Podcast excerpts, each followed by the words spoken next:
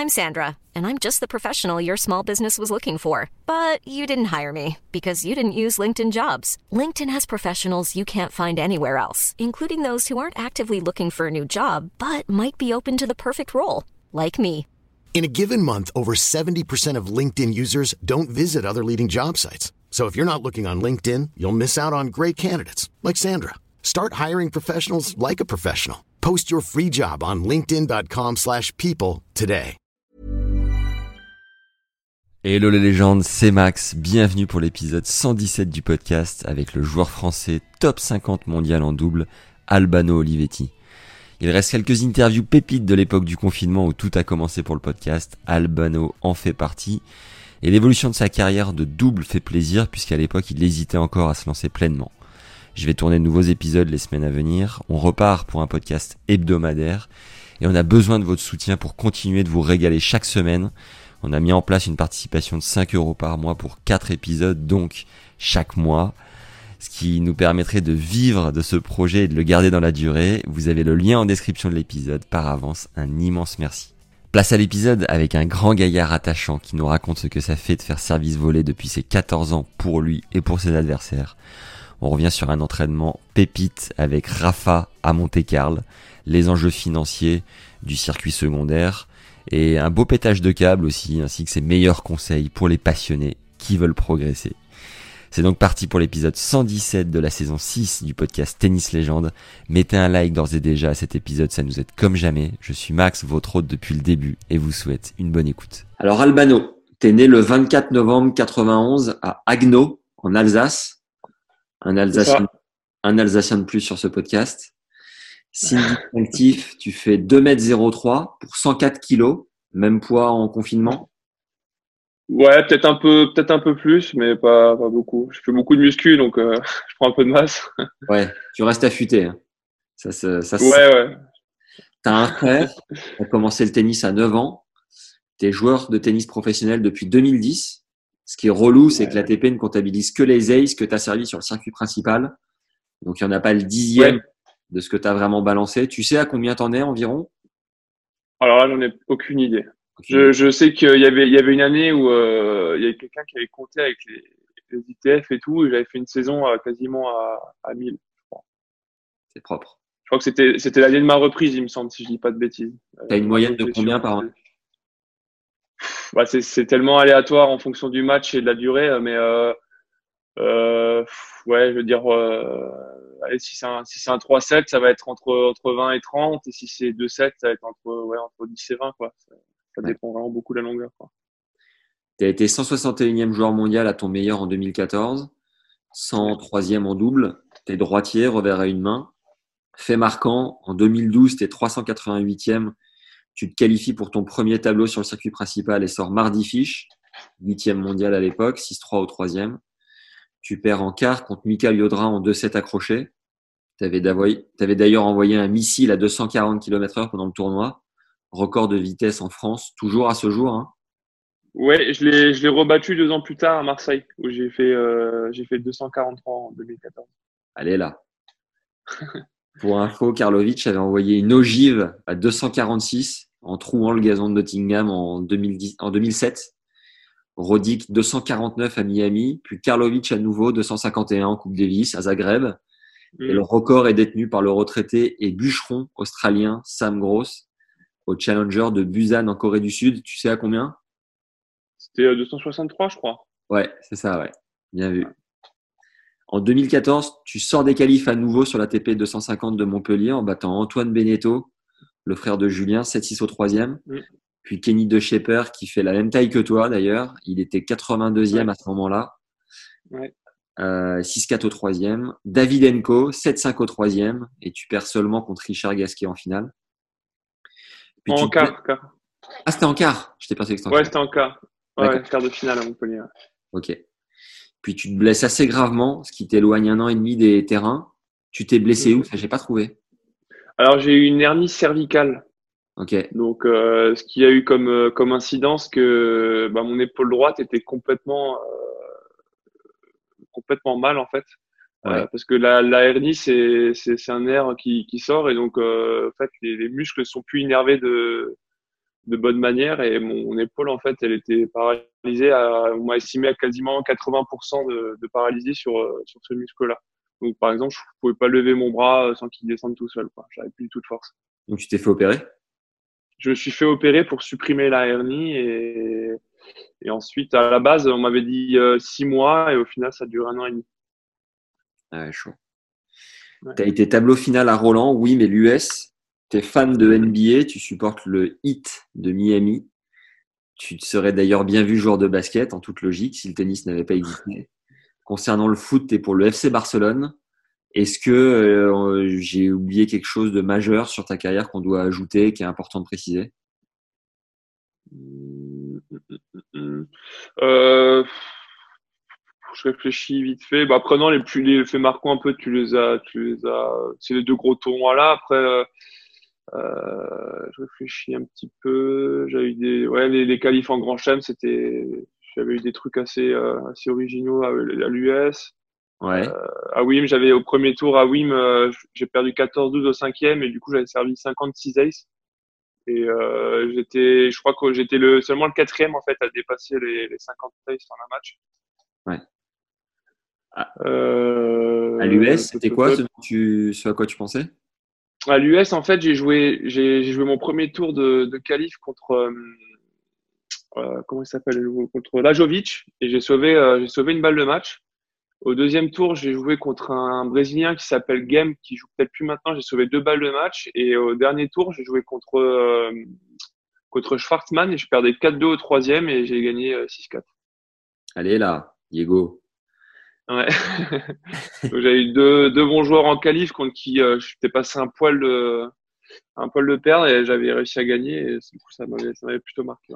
Et au premier tour, tu avais pris qui à l'US Et j'avais perdu sur Steph Robert. D'accord. La mitraillette. On a fait un épisode avec Steph euh, inarrêtable, 2h30. euh, tu disais d'ailleurs que l'US était ton tournoi préféré, c'est toujours le cas? Euh, alors, je mettrais l'US et WIM à la même place parce que ah, quand j'ai fait, quand tu fais WIM, tu fais les qualifs, donc c'est sur un site différent. Mais par contre, quand tu vas vraiment sur le site principal du tournoi, c'est euh, c'est fabuleux. Donc, je les mettrais euh, tous les deux. J'aurais du mal à les départager.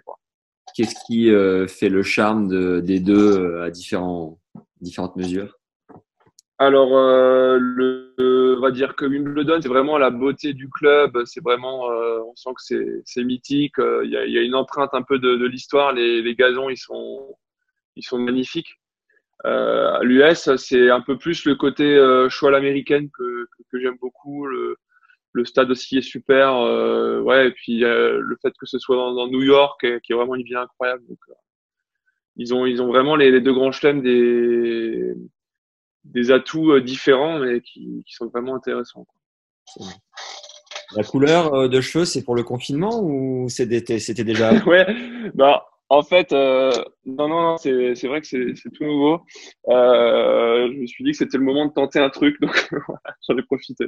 Donc, si vous découvrez cet audio, euh, ce, cet épisode de podcast, Albano est blond, peroxiné. Voilà.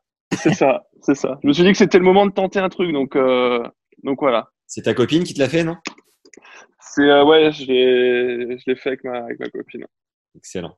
Bon, pour revenir à la, genèse, est-ce que tu peux nous expliquer comment tu as découvert le tennis et pourquoi tu as choisi ce sport plutôt que le basket, par exemple?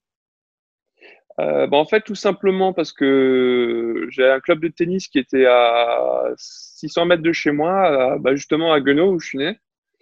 Et à la base, euh, j'avais fait, j'avais joué un petit peu quand j'étais quand j'étais assez petit. Après, j'avais arrêté. Je m'étais mis, je m'étais mis au foot.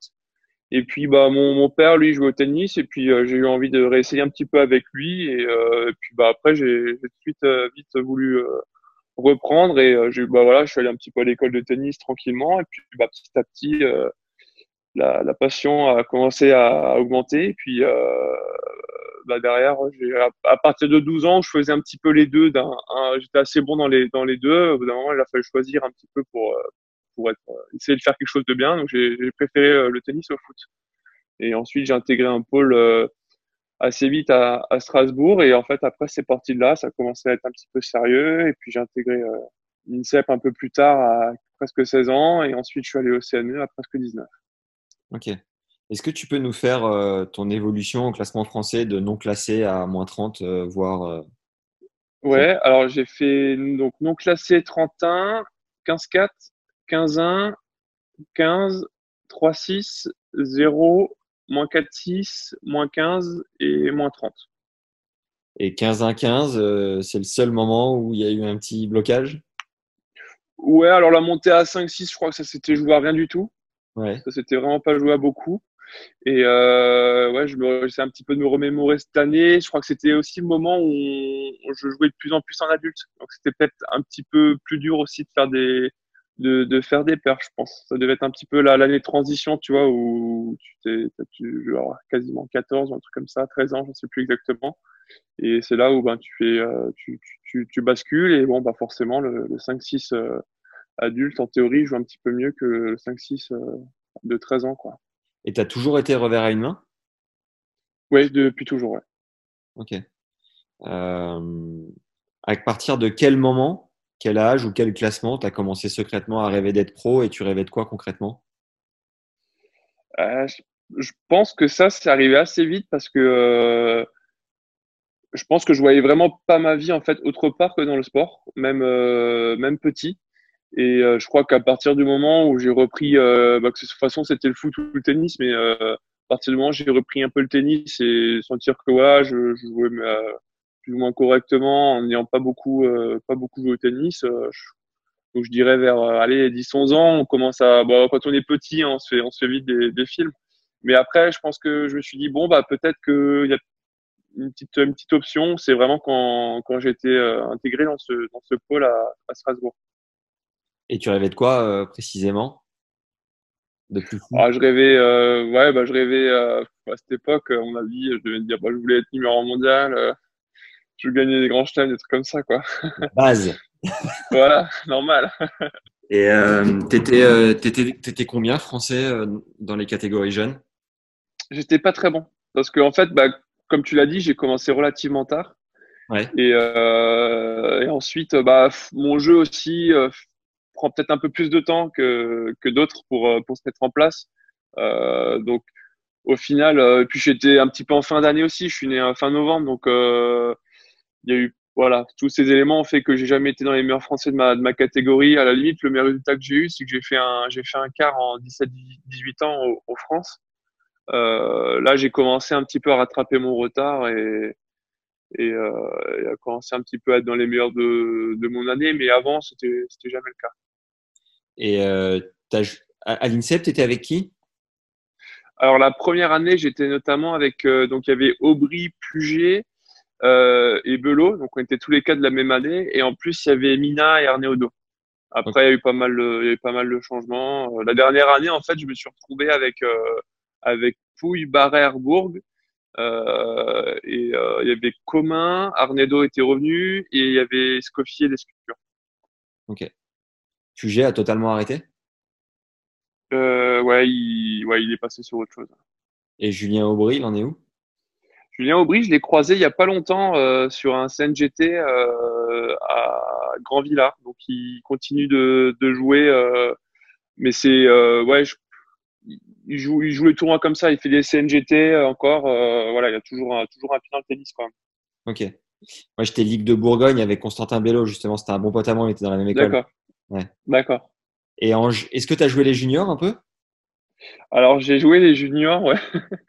euh, mais ça m'a pas laissé un bon souvenir. Je pense que j'ai cassé plus de raquettes que gagné le match en junior. Donc euh, je sais pas pourquoi en fait. Donc forcément j'ai pas fait les ITF quand j'étais quand j'étais jeune parce que euh, j'étais pas j'étais pas dans les meilleurs de mon âge euh, et que j'ai intégré euh, tout ce qui est un peu les, la fédération un peu plus tard. Mais ils voulaient quand même euh, essayer que de faire en sorte que j'ai quelques points. Mais euh, je sais pas, je sais pas si je me mettais une pression particulière ou pas. Mais euh, en ITF, j'ai toujours très mal joué et euh, la plupart du temps en tournée, je partais avec euh, 4-5 raquettes et je, je, rentrais. Il y avait plus que, il y avait plus que deux raquettes dans le sac au retour. Quoi. C'était, ah, c'était pas des bonnes expériences, quoi. T'as joué les grands chelems ou pas en junior? J'ai joué les qualifs de Roland une fois. J'avais joué Pella d'ailleurs. Guido Pella? Deux fois. J'ai joué, ouais, j'ai joué Guido Pella et l'autre fois j'ai joué Olivo Renzo. Ok. Est-ce que tu te souviens d'une anecdote un peu sympa en, junior? Euh, bah, je me souviens d'un truc, alors c'est pas forcément sympa là, mais je me souviens d'un truc là en parlant de contre Renzo, c'est que euh, donc c'était la terre était assez sèche, donc c'était plutôt pas mal pour moi. Je pouvais, je pouvais, je pouvais envoyer. Il me semble que je sais plus si j'ai gagné le premier ou le deuxième, mais ça a fait 7-6, 6-7. Et pour moi, il devait y avoir changement de balle du coup au, début du troisième. Et là, le mec, il dit, bah non, après un tie-break, on change jamais de balle. Je lui dis, mais c'est pas possible. Je connaissais pas cette règle, en fait. C'était les premières fois que c'était les changements peut-être 13 et 15 jeux, ou je sais plus exactement. Et là, je me dis, mais non, c'est pas possible. Et euh, du coup, j'étais un peu défait. J'ai pris 6-0 au troisième fois. Ah merde. Donc, euh, ouais, ça m'avait, ça m'avait un peu foutu les boules et j'avais pas réussi à me remettre dedans. Et... C'est l'arbitre qui t'a sorti cette règle? Ouais, ouais, mais, mais c'est vrai, tu changes, tu changes pas les balles après un, tie, après un tie-break, en fait. Tu fais encore un jeu et ensuite tu les changes. D'accord. Et comme c'était peut-être une des premières fois que j'étais dans, cette, dans, ce, dans ce cas de figure-là, euh, ça m'avait, ça m'avait sorti euh, le truc. Tu as toujours été euh, au-dessus niveau taille ou tu as grandi grand d'un coup? Enfin, tu as fait une croissance forte d'un coup? Non, non j'ai toujours, été, euh, j'ai toujours été un peu plus grand que les autres.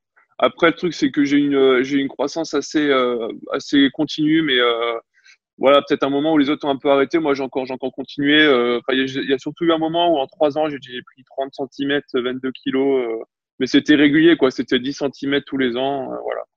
Tu j'ai toujours été un peu plus grand et je fais du 50. Ok. Euh, est-ce que tu peux nous raconter ton tout premier point ATP Est-ce que tu as ressenti? Ouais. bah, je me souviens, c'était à Saint-Dizier contre Romain Sichez. Et euh, on venait de faire un stage physique avec, euh, avec euh, bah, c'était encore avec, à l'INSEP à l'époque. Donc euh, franchement, stage physique à l'INSEP, euh, c'était vraiment très très très dur. Donc j'étais, je me souviens qu'on se faisait vraiment des grosses journées, des gros stages et je me, vraiment je trichais pas, je me suis, je cramais bien. Et, et au final, ben là j'avais j'avais réussi, je crois que c'était 7-5 au troisième.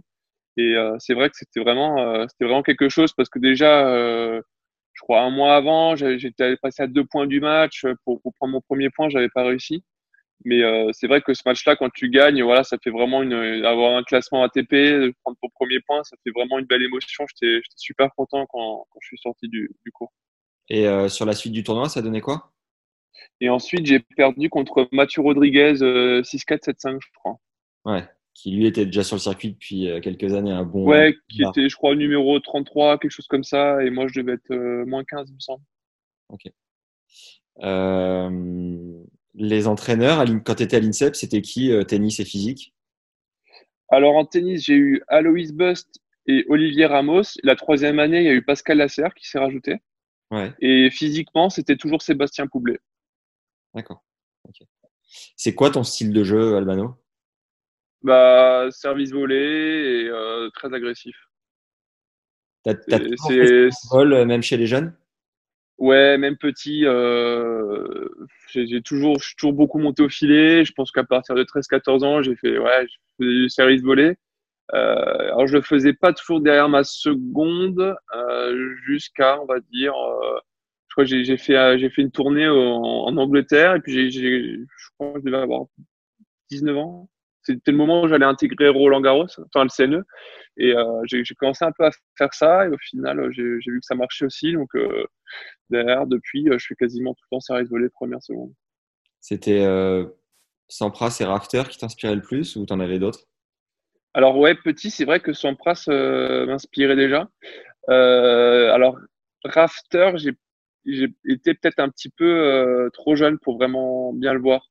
Ouais. Euh, après, Sampras, il a arrêté un petit peu au moment où moi je commençais vraiment à jouer. Euh, du coup, celui qui restait, qui, qui le faisait beaucoup, que j'aimais bien, c'était Tim Henman encore. Ouais. Monstrueux. Après, j'aimais bien Rodic, mais Rodic, c'était plus purement euh, service que, que l'enchaînement service volé. Quoi. Ouais. Quand tu t'es lancé sur le circuit euh, financièrement, tu faisais comment? Euh, bah, La chance euh, d'être à, à, la Fédé au début, c'est quand même pas négligeable. Euh, parce que jusqu'à en fait à l'INSEP euh, ils prennent ils prennent tes frais en charge. Donc euh, déjà ça c'est c'est quand même une belle aide. Et euh, ensuite quand je suis passé au CNE t'as encore beaucoup t'as as encore beaucoup d'aide. Donc voilà après forcément ben il y avait il y avait mes parents qui étaient derrière. Et après la, le truc c'est que relativement vite j'ai commencé à avoir un plutôt un bon classement parce que je sais plus à quel âge exactement mais avant ma première blessure au cou, là où je me suis fait opérer, il me semble que je devais être 260, un truc comme ça. Donc, tu réussis un petit peu à gagner de l'argent, tu as les matchs par équipe. Quand tu es jeune, tu as encore des aides, que ce soit de la ligue, de la ville. Donc, j'arrivais quand même à, avoir un, un fonds d'argent qui me permettait de, de, voyager et tout ça. Et euh, j'ai réussi aussi à m'en sortir comme ça. Quoi. Les matchs par équipe, tu les faisais dans deux, trois pays différents? Non, alors c'est l'année dernière, c'était la première fois que, que je jouais pour un, pour pays. J'étais en Allemagne. Euh, mais sinon, j'ai toujours joué en France. Mais jamais, jamais fait le tour de l'Europe pour les matchs par équipe. Dans quel club en France tu le faisais? Tu l'as fait? Euh, bah, Strasbourg. Ok. Comment tu as vécu cette, euh, cette traversée euh, un peu euh, de la jungle des futurs et challengers? Bah, c'est au début, c'est pas, on va dire que c'est pas un problème entre guillemets parce que voilà, de toute façon, t'es tellement, t'es jeune, t'es tellement motivé, tu, tu, le sais un petit peu, je veux dire, c'est pas les, les autres ils t'en parlent, tu, vois bien, tu, l'entends. c'est pas, c'est vrai que c'est pas toujours simple. Après, la chance, une fois de plus, que j'ai eu en étant un petit peu à la Fédé, c'est que j'étais euh, j'étais aussi accompagné régulièrement avec les entraîneurs. Donc, euh, c'est aussi bien d'avoir quelqu'un qui te, qui, te, qui te drive un petit peu sur les choses et puis euh, de ne pas forcément te retrouver seul, c'est important éventuellement mmh. en fonction des, un peu des caractères de chacun. Mais euh, il y a forcément des moments qui sont un petit peu moins sympas quand tu, voilà, quand tu joues moins bien, quand tu quand, quand tu, tu sais pas, tu poses un peu des questions, mais euh, après, en général, euh, si, si tu arrives un petit peu à enchaîner les victoires, euh, c'est, ça, passe, ça passe tout seul où que tu sois, quoi, au final. Donc, euh, donc voilà. Euh, 200 et quelques, tu disais, c'est ça?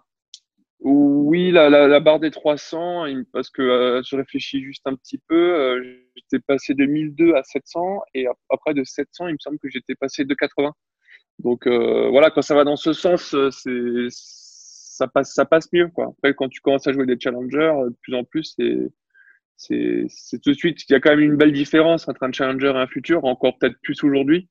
Ouais. Donc euh, donc voilà, franchement ça moi ça m'a pas posé trop de problèmes. Euh, voilà. Après j'ai pas fait les pires pays du monde non plus. Okay. J'ai fait quelques tournois voilà où c'était pas super sympa quoi, mais euh, dans l'ensemble, je suis pas allé euh, cinq semaines au Zimbabwe euh, faire des, des 10 000 euh, à jouer sur je sais pas quoi, donc, donc ça va quoi. Même si tu n'es pas parti dans ces pays-là, est-ce que tu te souviens d'une ou deux galères assez mémorables? Alors je réfléchis un petit peu, mais là tout de suite ça me ça me vient pas. T'as de temps en temps un peu des mauvaises surprises sur les sur les hôtels ou sur les sur les sur les cours euh, ou sur un peu les conditions quoi. Ouais. Mais euh, je réfléchis un peu sur sur une grosse galère là tout de suite ça me vient pas ça me reviendra peut-être plus tard. Ouais. ouais. Ton ton plus gros pétage de câble, tu y en a un qui ressort ou pas? Euh... Euh... Attends, je réfléchis parce que j'en ai quelques-uns. Euh, ouais, je crois que là, franchement, il y a pas ultra longtemps. J'avais, j'ai fait un, j'ai fait un, un, match à Mulhouse. Ouais. Euh, donc c'était pas l'année dernière, c'était l'année d'avant. Et je venais de gagner euh, bannière de Bigorre. Donc euh, en faisant, franchement, en faisant un bon tournoi. Et Mulhouse, donc c'est dans ma, c'est dans ma région. Et euh, je gagne, mon, je gagne mon premier tour en jouant, en jouant plutôt pas mal. Donc euh, voilà, j'avais envie, j'avais envie de bien, bien jouer, quoi. J'avais envie de faire un, un bon résultat, aller le plus loin possible. Euh, et je joue contre euh, merde comment il s'appelle? Euh, putain je sais plus comment il s'appelle j'ai un trou là c'est terrible enfin bref et en tout cas je, je, je, perds le premier set mais ah oui Lucas Poulain pardon ouais. et je perds le premier set 6-2 euh, voilà j'en mets pas une et je suis je suis mené euh, je suis tout de suite mené au début du deuxième et je, pète une première raquette parce que je, en fait je veux avoir une réaction quoi donc je pète, je pète une première raquette et je me dis putain il faut, euh, il faut, il faut que je fasse quelque chose, c'est pas possible. Et puis je me retrouve mené euh, 5-2 je crois, double break, un truc comme ça, et je, je réussis à revenir. Je gagne le deuxième à l'arrache complète et euh, je me retrouve à perdre, euh, à perdre le troisième. Enfin le scénario était horrible. Donc genre je pète une raquette encore sur le terrain je crois. Et, euh, et, puis après, en sortant du, en sortant du cours, je crois qu'il y avait encore une petite qui était un petit peu fissurée, donc j'en ai, je l'ai fini, donc je me suis retrouvé avec toi, trois cadavres, euh, trois cadavres sous le bras, euh, voilà. J'étais. J'étais vraiment déçu, quoi. Euh, j'ai pris une amende pour, ouais, j'ai pris une amende pour le, la raquette sur le, sur le cours. C'est combien quand tu pètes une raquette? En général, il me semble que c'est entre 50 et 150 dollars et je crois que j'avais dû prendre 100. Ouais, je crois que j'avais plus, il me semble. Ok, ok. Euh, est-ce que tu peux nous faire vivre un peu euh, ce tournoi assez lunaire euh, à Marseille où, tu sors des qualifs et, et tu t'envoies l'huitième mondial? Enfin, c'est sorti d'où? C'est d'où et comment tu l'as vécu? Parce que d'un coup, c'était un gros coup de gros coup de projecteur dans les médias, quoi. Ouais, bah ouais, c'est vrai. Alors, c'était c'était d'autant plus drôle parce que euh, franchement, je suis allé, euh, je me souviens des tournois d'avant, donc j'étais avec Laurent Raymond, euh, entraîneur de la Fédé à cette époque. Ouais. Et, le, ça faisait plusieurs fois que je perdais 7-6 au troisième, 7-5 au troisième. mon attitude était, était, plutôt bonne et ça passait pas. Et mon entraîneur, il me dit, écoute, si tu voilà, reste, reste comme ça et tu verras que ça va le faire. Et, et avant de partir à Marseille, j'hésitais entre soit faire un challenger en Allemagne euh, ou aller euh, jouer les qualifs de Marseille. Et mon entraîneur, il me dit, écoute, euh, quitte, à, quitte à devoir bien jouer pour prendre des points, parce que je sentais que le Challenger allait être fort aussi, il m'a dit, va, va tenter ta chance en Grand Prix. Voilà, quoi. Donc j'y vais tout seul. Euh, à l'époque, c'était des, c'était inscription à la signature, les qualifs de Grand Prix. Et puis là, je voyais, euh, putain, il y, avait, il y avait beaucoup de monde. Je me dis, mais en fait, je me dis, mais est-ce que je vais rentrer, quoi? Parce que c'est toujours un peu la surprise. Donc, c'est 32 qualifs, devait y avoir que deux wildcards peut-être à l'époque, trois peut-être max. Donc je me dis putain, j'ai peur de ne pas rentrer parce que je voyais vraiment beaucoup de bons joueurs. Au final, je crois que j'ai. Ouais, ouais j'étais 3,88. Ouais. Et donc je crois que j'ai fini avant-dernier dedans. Ouais. Donc j'ai pu faire les qualifs. Euh, j'ai joué euh, Martin Vest qui était wildcard de la, de la, région. Je suis un bon premier match et tout. Euh, première victoire sur, un, sur le qualif de Grand Prix. Ensuite, je joue, je joue Jocelyn Wallin, donc c'était pas un cadeau. Et franchement, je fais, un, je fais un bon match pour gagner. Et euh, je me retrouve contre Romain Jouan en dernier tour des qualifs. Et euh, on se fait un bon match et je gagne 18 au tie-break du troisième en sauvant euh, deux balles le match sur le tie-break. Donc euh, déjà là, j'étais, c'était chaud. Euh, mais bon, j'étais, déjà super content de, me qualifier. Et, et, alors le petit bémol après ce match-là, c'est que comme c'était des surfaces, tu sais quand tu vas sur des grands prix, c'est des surfaces un petit peu plus abrasives. Donc, euh, du coup, au lieu de, de, slicer ton service en seconde, bah, je mettais un peu plus de kick. Donc, euh, tu mets un peu de kick, tu ouvres un petit peu plus sur l'abdomen au service et, euh, et, je sors de ce match-là et putain, je commence à sentir le, les abdos à gauche là qui, qui me tirent. Je me dis bon, ok. Et puis, euh, tirage au sort, donc je tombe sur Mathias Bachinger qui devait être 82e. Donc, c'était la première fois que je jouais à top 100. Et puis, euh, c'est vrai que je me, je, je me sentais bien là-bas et tout. Et puis euh, là, je, je, joue, mais j'avais vraiment mal aux abdos. Donc, euh, en fait, j'étais tellement concentré sur mes abdos que à me dire, mais ça me fait mal. Est-ce que je vais, je vais pouvoir continuer, etc. Que ça m'a un petit peu relâché sur le reste. Et j'ai pris un anti-inflammatoire quand j'ai appelé le kiné. Et donc, euh, au final, je, je crois qu'en retour, j'avais dû mettre un point jusqu'à 5-4 au, au, premier set. Et puis hop, bim, le mec, je le break. Je prends le premier, je break assez tôt au second, je tiens. Et euh, je me retrouve à lui mettre 4 et 3, je crois. Je fais vraiment un, un, bon match. Et euh, par contre, après, euh, ouais, j'ai ce problème d'abdos qui devenait de plus en plus gros. Et je pense qu'on devait être le mardi. Et donc, du coup, moi, je jouais, euh, je jouais jeudi contre Fish, quoi, donc, qui était huitième mondial, qui devait être, je pense qu'il devait être de série numéro 2, je pense. Ouais. Donc, qui était quand même attendu, voilà, en tant que top 10. Forcément, les questions, euh, des, des, journalistes, c'était voilà, euh, comment je comment j'appréhende ce match, qu'est-ce qui qu'est-ce qui va se passer, qu'est-ce que ça me fait de jouer un huitième à mon classement, etc. bon, ben voilà, euh, je joue mon match, je, je disais qu'en gros, euh, je savais que si de toute façon si je sers bien, euh, je serais pas ridicule et que voilà, on verra bien ce qui se passe, etc. Mais c'est vrai que jusqu'à jusqu'à l'entrée sur le cours, mes abdos me faisaient vraiment très mal. Ouais. Et je me, j'avais un pote qui était venu, même à lui, je lui ai dit, mais je sais même pas si je vais pouvoir jouer parce que, en plus, moi, si je sers pas, euh, c'est, c'est pas la peine, hein, je reste, je reste à la maison, quoi. Et puis, euh, donc, euh, après, peut-être un petit peu avec l'adrénaline et tout ça, je, je fais mon premier set, je le prends, et puis au deuxième, euh, ça commence vraiment à me tirer, donc, euh, j'ai, un petit trou, il en profite. Et une fois de plus, je crois je prends les anti-inflammatoires sur le cours et ça agit. Et puis là, euh, début troisième set, je break et après j'ai tenu jusqu'à la fin et euh, c'était ouais, c'était c'était fou, c'était fou. Je vois encore, je, je vois encore la, la, le match. Euh, j'avais mes parents qui avaient fait le déplacement avec un avec un ami entraîneur avec sa femme. Enfin voilà, c'était c'était vraiment c'était vraiment aussi surprenant que génial. Le public avait été aussi surpris, ça se sentait dans les réactions. Et donc voilà, après du coup j'étais allé encore chez le kiné, etc. pour essayer de de calmer un petit peu cette douleur-là. Alors, ils avaient fait du bon boulot parce que franchement, contre Liodra, j'ai pas été trop gêné. Je pense qu'aussi les anti-inflammatoires ont un petit peu calmé le truc. Et après, euh, bah, j'ai fait un bon match. Euh, lui, il a été super solide sur ses jeux de service. Je crois qu'il était à 83% de première balle. J'ai pas réussi à être euh, dangereux en retour et au final, j'ai perdu 7-6, 7-5. mais j'avais fait mon match, j'avais fait un super tournoi et le, ce qui était vraiment dommage, c'est de ne pas avoir pu enchaîner en fait euh, avec cette confiance en, en magasiné parce que euh, bah, douleur aux abdos, elle a dû me, prendre quatre ou cinq semaines. Quoi. J'ai, j'ai, dû arrêter. J'avais une déchirure euh, en fait, donc euh, j'ai dû j'ai dû arrêter. D'ailleurs, je crois que j'avais même passé un examen avant de jouer fiche, il me semble, le, matin. J'étais allé à l'hôpital faire faire une écho, un truc comme ça là. Ça vient de, ok. Je m'en souvenir. Est-ce que tu dans les médias, ça a déclenché quelque chose? Ça t'a apporté des sponsors? Ça a fait une différence ou pas forcément? Bah, Dans les médias, ouais, ça, franchement, ils ont beaucoup parlé de ça parce que même euh, j'ai eu euh, une belle photo avec un article dans, dans l'équipe. Déjà, après Bashinger, j'avais eu droit à quelque chose, mais alors euh, quand j'ai battu Fiche, franchement, ils avaient fait un.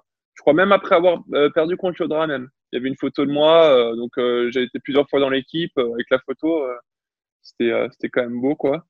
Euh, et après ouais quand je, quand je, quand je suis rentré j'ai eu pas mal de sollicitations. Et comme j'étais blessé j'avais le temps. Donc euh, j'ai fait un petit peu les télés euh, locales euh, j'ai répondu à des interviews ouais j'ai eu pas mal pas mal de choses. Après d'un point de vue vraiment financier ça m'a peut-être aidé à faire peut-être à, confirmer certains petits contrats ou par-ci par-là bon après pas des trucs voilà on m'a pas on m'a pas offert une, une, Ferrari non plus, hein, mais euh, voilà, ça m'a, je pense que ça m'a un petit peu aidé sur certaines choses et me faire un petit peu un nom et euh, pour, la, pour la suite aussi, quoi. En parlant de voiture, tu disais que tu avais une Golf GTX, c'était ton luxe de l'époque. Ouais, ouais, bah c'est, euh, ouais, c'est toujours, j'ai toujours la même depuis, ouais. C'est bon ça. Depuis 2014, j'ai gardé ma, ma Golf. Ouais. Une valeur sûre. Ouais. Et du coup, entre 2012 et 2014 à Montpellier, qu'est-ce qui se passe? Comment comment t'évolues?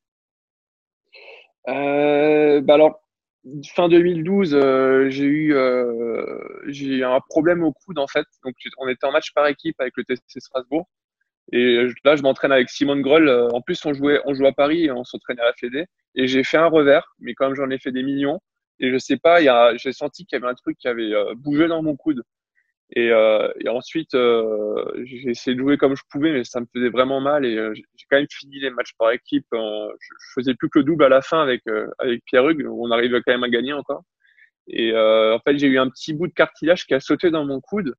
Et donc, j'ai dû me faire opérer pour le pour le retirer. Donc, j'ai eu une arthroscopie en fait. Ok. Donc, et là, pareil, on m'avait dit à la base que ça devait prendre deux mois. Et, et ça a pris six mois. Et euh, par contre, du coup, j'ai une belle anecdote, c'est que euh, c'est que le temps y passait, on n'avait pas de solution. J'avais tout essayé, j'avais essayé de rien faire, j'avais essayé de solliciter. Enfin, j'entendais toujours un genre de de, de, de crack quand, quand je bougeais mon coude et je me disais, mais de toute façon, tant qu'il y a ce bruit-là, euh, ça, ça ira pas. Donc j'étais allé revoir un autre chirurgien sur Paris avec le, avec, le doc, doc Montalvan de la FEDE ouais. pour, pour programmer la, enfin voilà, voir, voir ce que lui il en disait, il a dit voilà, il faut juste raboter en fait la pointe de l'écran parce que c'est elle venait buter dans mon coude et c'est ce qui ce qui euh, ce qui faisait la douleur. Donc j'avais programmé la deuxième opération, euh, je crois le si je dis pas de bêtises, un, un mercredi. Et le doc à l'époque, il m'avait dit écoute, en attendant, euh, si jamais tu veux faire de la muscu ou jouer comme tu peux, profites-en parce que euh, ça changera rien, tu vas pas, ça va pas empirer. Et après, tu pourras de façon plus jouer quoi. Et donc, euh, donc, je vais me faire réopérer le mercredi. Le dimanche, j'avais fait une muscu, j'avais senti mon coude qui avait craqué deux, trois fois. Je me suis dit, tiens, c'est bizarre, elle a vraiment bien craqué. Le lundi, je suis allé jouer et là, plus aucune douleur. Donc, je me suis dit, mais comment c'est possible? Qu'est-ce qui s'est passé? Donc, j'ai annulé l'opération et j'ai eu la chance d'être encore inscrit sur les qualifs de Roland. Donc euh, du coup, euh, je vais au lieu de me faire opérer le mercredi, bah, j'ai pris l'avion le, le, jeudi, le vendredi pour faire les qualifs de Nice, pour essayer de faire un ou deux matchs avant le, les qualifs de Roland. Euh, bon, j'avais fait un match dégueulasse à Nice, bien sûr, et euh, j'avais perdu le calife de Roland, mais au moins j'avais pu les faire. Et, euh, voilà. Donc après, j'ai fini l'année. Et... Le doc avait sacrifié un poulet dans le 18e à Paris ou comment ça s'est passé?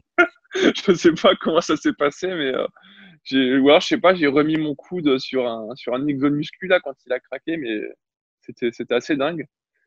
Et, euh, et ensuite, euh, assez vite, j'ai réussi à re bien jouer parce que j'ai quasiment conservé mon, mon classement. En fait, en 2012, j'avais fait une finale en, en Challenger à Ségovie et j'avais j'avais réussi à la défendre. J'avais refait une finale là-bas.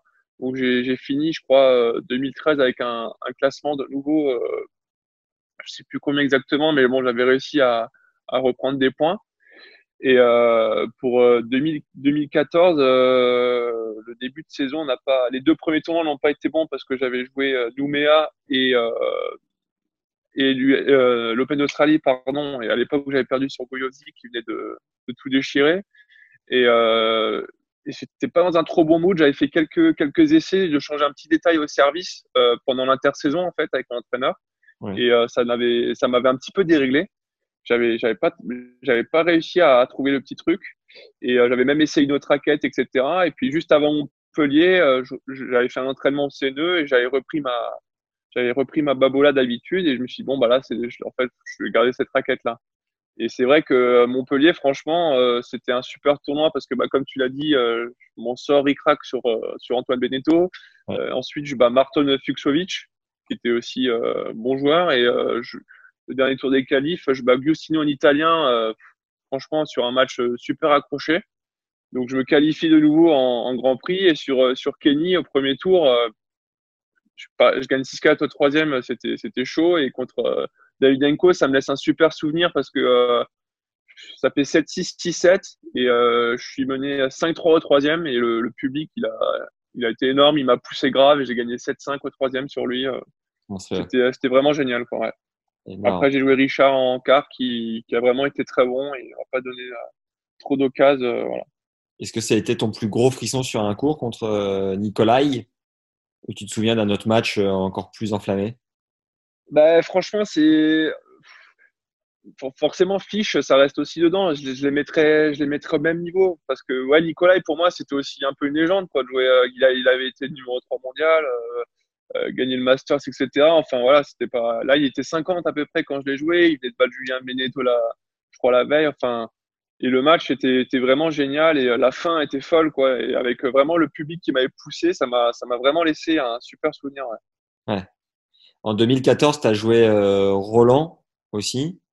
Mmh. Euh, Qu'est-ce qui s'est passé? Comment tu l'as vécu? Parce que c'est pour tout joueur français, c'est monstrueux de jouer à Roland. Comment comment t'as géré l'événement quoi? Bah, alors j'ai été vraiment très déçu de ma de ma prestation en tant que telle. Euh, après, je m'étais je m'étais bien préparé, je m'étais je m'étais bien entraîné. Enfin, j'avais vraiment envie de de jouer en fait et euh, j'avais j'avais eu euh, quelques bons résultats sur terre avant parce que forcément avec mon jeu, voilà, c'est pas j'ai pas le jeu le plus, le plus adapté à la terre battue, mais euh, globalement, j'arrive quand même à pouvoir quand même bien jouer avec mes forces. Euh, mais, euh, mais là, c'est vrai que j'ai joué je trouve. Alors pareil, il venait, euh, il, venait de faire, je crois, demi un Grand Prix. il s'était enquillé de Challenger. ouais. C'était la première fois qu'il vraiment il grimpait. Et voilà, j'ai pas fait un bon match. J'ai perdu en 3-7 assez sec.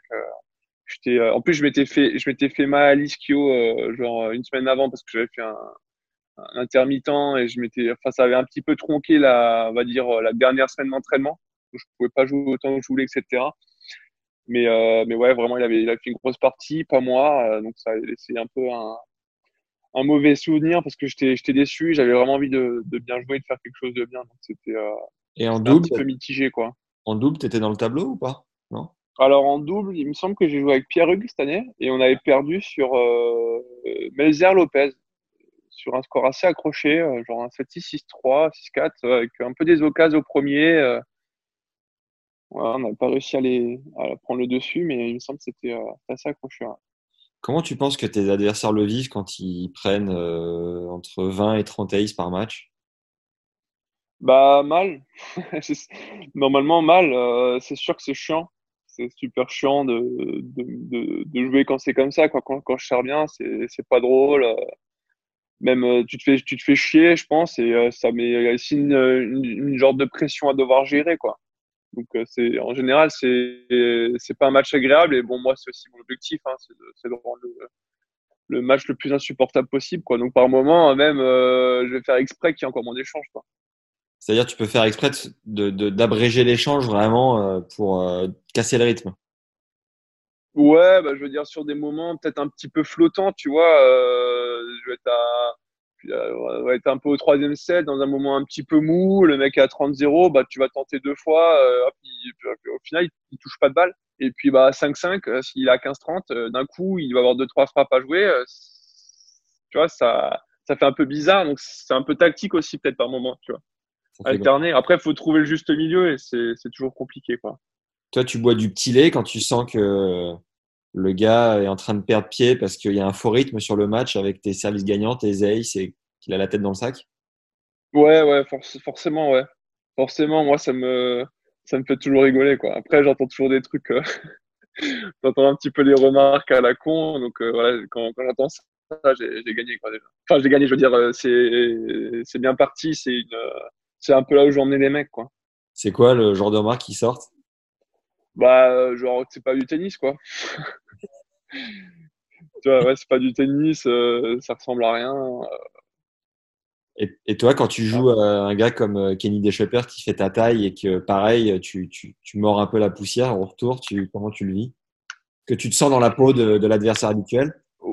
Ouais, ouais, bah après, je, le, je sais un petit peu comment que c'est, tu vois, donc je, je me dis, bon, faut, faut accepter le truc, mais c'est sûr que, que c'est chiant, quoi, notamment si, euh, si tu as une occasion, je veux dire, si tu as une occasion un petit peu, genre un 30-40, un truc comme ça, et puis tu prends trois plombs, en fait, tu as l'impression de même pas avoir eu la chance de, de la jouer.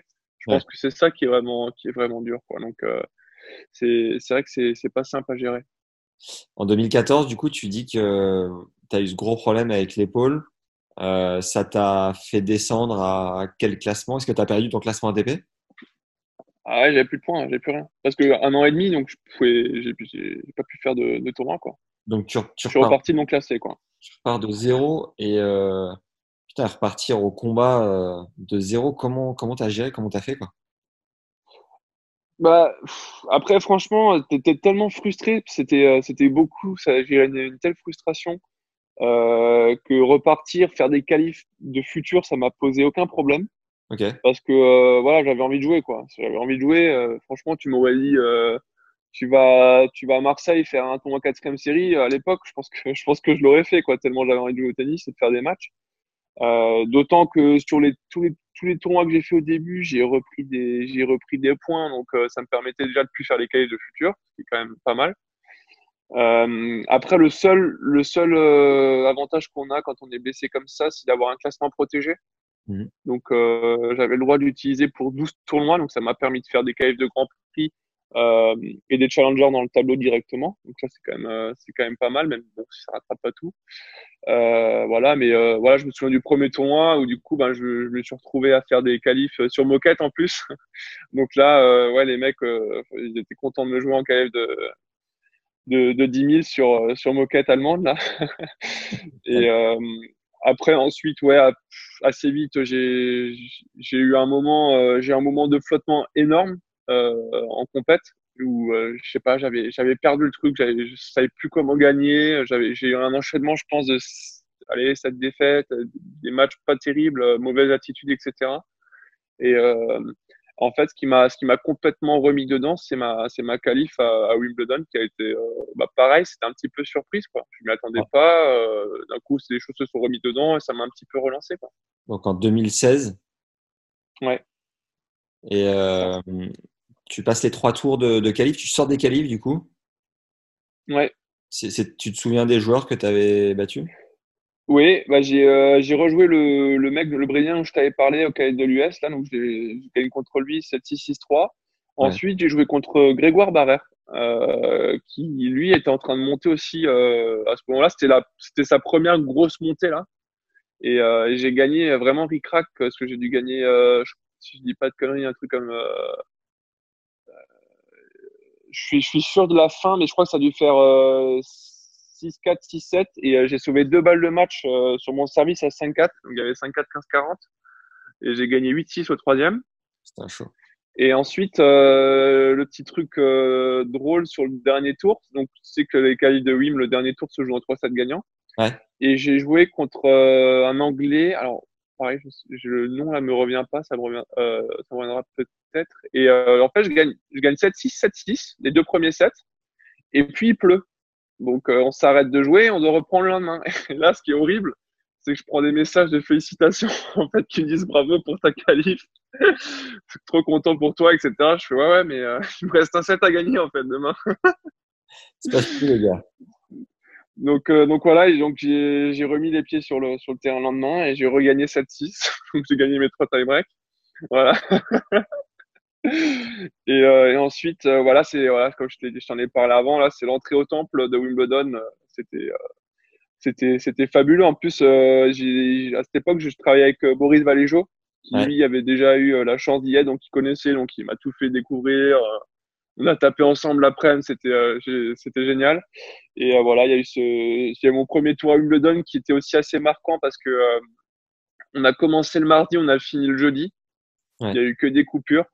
Je, je, me souviens notamment, bah, en fait, je gagne le premier 7-6. On se retrouve au tie-break du second à 5-5. Contre Là, qui il pleut, donc on a contre Barton, il s'appelle Matthew Barton, ouais. un Australien. Et euh, on reprend le lendemain. Et puis là, euh, deux points plus tard, donc il me fait, il me fait deux winners. Donc je perds deux points et on se retrouve à un set partout. Donc c'était un peu bizarre, quoi. Je prends une claque tout de suite. Je perds le troisième. Euh, coupure. On reprend. Euh, je gagne le quatrième 7-6. Euh, je crois que ça coupe de nouveau. On reprend le lendemain et en fait on s'arrête à, on s'arrête le mercredi soir, je crois. À... On était déjà assez avancé, je crois à 4-4 au cinquième, un truc ouais. comme ça. Et on finit le jeudi et malheureusement, je perds, je perds 14-12. Voilà. Putain, la nuit. Donc ça, ça, a laissé, ça a laissé un petit goût amer, mais euh, bon, c'était vraiment des, des, gros souvenirs. Et c'était pour jouer à Isner au tour d'après. C'était dommage. Et la nuit du mercredi, tu l'as géré comment? Euh, Ouais, c'est pas facile. Franchement, déjà la nuit du mardi, c'était là où euh, je devais rentrer sur le cours à 5-5 au tie du second. Donc là, en deux points, tu sais que ça peut prendre une tournure complètement différente. Quoi. Le mec, là, il, est il a recollé tout de suite, alors que si tu fais 2-7-0, euh, c'est pas pareil, mais c'est des nuits où euh, tu t'imagines, tu te passes des scénarios en tête et euh, ouais, tu, tu dors en étant un petit peu excité quand même. quoi. C'est pas, c'est pas, c'est pas les nuits les plus calmes qui existent. Et les matchs de qualif sur ces cours, tous côte à côte, euh, à Roehampton, c'est ça, non? Oui, c'est ça. Tu les, tu les vis comment sur ces cours-là? Ça se passe comment? Ça fait un peu euh, tournoi de club, quoi, tu vois? Ouais, c'est un peu spécial. Alors le, le, dernier tour, le dernier tour, j'ai joué sur un cours un petit peu à part parce que comme j'ai joué en anglais, c'était un petit peu un, un match euh, phare pour eux. Euh, mais les autres matchs, c'est vrai. Et puis quand on quand on regarde un petit peu par moment, on voit que forcément a de grands chelems, t'as des mecs qui ont déjà été très très bons, qui se retrouvent à rejouer les qualifs. Donc t'as as quand même de la qualité euh, sur, sur un petit peu beaucoup de terrains en même temps. Et c'est vrai que c'est une multitude de, de terrains qui se suivent comme ça. Donc par moment, euh, forcément, tu, tu, te retrouves un petit peu à, à regarder euh, ce que fait l'un l'autre. Mais bon, faut essayer de rester le plus euh, concentré possible sur soi. quoi. Quand tu as vécu tes, premiers tours de Grand Chelem, donc euh, Roland 2014, Wim, enfin, l'US déjà 2013, Roland 2014 et Wim 2016, financièrement, à chaque fois, tu souffles un gros coup pour la suite de la saison comment ça se passe? Parce que tu as quand même les taxes et tout. Comment tu. Hiring for your small business? If you're not looking for professionals on LinkedIn, you're looking in the wrong place. That's like looking for your car keys in a fish tank. LinkedIn helps you hire professionals you can't find anywhere else, even those who aren't actively searching for a new job but might be open to the perfect role. In a given month, over 70% of LinkedIn users don't even visit other leading job sites. So start looking in the right place. With LinkedIn, you can hire professionals like a professional. Post your free job on linkedin.com slash people today. Comment tu gères le truc Ouais, franchement, en fait, moi, chaque fois que je, que j'arrivais à me qualifier en grand chef, je me disais, ah, c'est cool, euh, euh, ta saison, elle est financée, quoi. Déjà, tu te dis, euh, après, Roland, j'ai eu une wildcard, donc ça, c'était, c'était, euh, je me suis pas qualifié, mais euh, mais ouais, tu te dis bon bah c'est cool. Cette année, euh, je vais faire du positif, quoi. Je, je, sais que je vais je vais pas piocher. voilà, c'est c'est euh, c'est quand même ouais comme tu, comme tu le dis c'est un petit peu un ouf de soulagement quoi tout, de suite tu te dis que que que ta que ta saison euh, tu vas pouvoir euh, continuer tranquillement euh, que, que le plus gros est, est, pris déjà en charge d'un cas avec ce tournoi et euh, et que tu vas pouvoir continuer ton truc et ça te permet peut-être aussi un petit peu d'investir d'une façon ou d'une autre dans, dans dans des petits dans des petits domaines qui peuvent qui peuvent t'aider et compter à la fin quoi. Elle coûte combien en moyenne tes saisons? Euh, bah, c'est très variable. Euh, c'est très variable, mais on va dire, euh, je sais pas, on a, nous on est toujours parti un petit peu sur une saison à peu près à 30 000 euros. Hein. Ouais. Tous, tous les frais, euh, voilà, si tu prends, si tu prends un petit peu tous les, tous les trucs en compte. Après, ça dépend énormément de si tu es accompagné ou pas. Parce ouais. que là, tout de suite, ben, les, forcément, les frais deviennent plus importants de 1. Et euh, bah, si tu dois rémunérer un, un entraîneur aussi, euh, c'est vraiment pas cadeau. Quoi. Donc, euh, ça, ça joue beaucoup, ça. Je disais dans un article que tu disais qu'à partir de 350e mondial, tu rentres dans tes frais, tu commences à pouvoir éventuellement mettre un peu d'argent de côté. Alors, ça, c'est ce que, ce que l'ATP a clamé euh, quand ils ont voulu euh, changer le circuit, en fait, tu sais. Quand ils ont fait, euh, donc là, on est en 2020, donc quand ils ont, quand ils ont vraiment changé là en 2019 euh, avec leur système ITF et euh, tu sais, différencier là les deux circuits. Ouais. Donc euh, eux, ils se sont appuyés sur euh, sur ça en disant que voilà, aujourd'hui le 350e, il fait zéro. Alors là, on parle pas après des, des matchs par équipe et des et des et des euh, éventuellement les tournois nationaux, etc. quoi. Mais ouais. que le 350 fait zéro et que eux, ils voulaient monter à 5 à 500 pour pour qu'il y ait plus de, de joueurs qui puissent vivre de, du tennis, quoi. Ouais. Ok quel est le, le, le, joueur avec le. Mais enfin, juste pour terminer là-dessus, euh, dans les faits, c'est c'est pas ça. C'est euh, tu, tu, commences à mettre de l'argent de côté quoi entre euh, dans, dans, le top 200. Bah, ouais, mais quand t'es en fait ouais quand t'es quand t'es 350, euh, tu, tu, peux réussir à mettre un peu d'argent de côté, mais mais par contre il faut que tu sois bon sur le sur les autours. C'est-à-dire que oui, tu dois forcément jouer les, les, les, matchs par équipe, parce que le match par équipe, mine de rien, c'est une aide importante. Et, euh, tu dois peut-être faire des tournois français, faire des trucs comme ça. Euh, il y a eu beaucoup de joueurs, ils étaient obligés de jouer les tournois français pour, euh, pour pouvoir financer aussi la, la suite de leur saison. Donc c'est c'est pas évident. Et effectivement, le, la différence se ressent quand tu commences à avoir un classement qui te permet de, de jouer les qualifs de Grand Chelem. Et ça de plus en plus, parce que l'augmentation des prize money, euh, même en qualif, elle n'est pas négligeable. Et euh, c'est là où ouais, tu, tu, tu, commences à toucher des, des, sommes importantes qui te permettent de, euh, de voir un petit peu plus venir. Quoi. Le match par équipe en moyenne, c'est 1000, 1005 plus? Alors ça, c'est pareil, ça, ça dépend énormément de ton classement, de ton club. Euh, mais euh, en première division, c'est plus quand tu es français que non, c'est plus quand même. Ok. Ça peut, si tu es très fort, si tu es très fort, tu euh, je sais pas combien touchent les tout meilleurs euh, dans les dans les tout, tout, tout gros clubs, hein, mais euh, c'était très fort. Tu, tu dépasses les 5000. Hein. Tu commences à être top 100 français, euh, tu, tu, tu vas prendre 7-8, euh, voire, voire, plus si t'es très fort. Le match? Ouais. Ouais, ça vaut le coup d'y aller. Ouais. ouais, ça vaut le coup, mais c'est aussi les mêmes joueurs qui en ont moins besoin, tu vois. Ouais. Tu vois, donc euh, un Jules Songa, il va pas avoir besoin de faire les 5 matchs par équipe en fin de saison pour pour payer son, son avion en Australie, quoi donc forcément, il va être moins intéressé. Donc c'est aussi euh, un peu une denrée rare et c'est pour ça qu'ils peuvent prendre un peu plus d'argent. Ouais. C'est vrai qu'on les voit tous, euh, les Chardy, Simon, euh, faire les matchs d'hiver tous les ans. Et Ouais, bah, je pense, je pense que c'est aussi parce que ben Gilles, il habite Paris, donc c'est voilà, je pense que il aime bien aussi toujours avoir un peu un pied. Bah, D'ailleurs, je l'ai joué un dernier match par équipe. Okay. Donc, euh, donc, voilà, je pense que c'est pratique pour lui de continuer à faire quelques matchs en restant chez lui. Et forcément, hein, si tu si tu peux un peu euh, un peu te, mettre un peu d'argent de côté en plus, ça se prend aussi quoi. T'as fait quoi contre Gilles? J'ai perdu euh, 7-5, 7-6.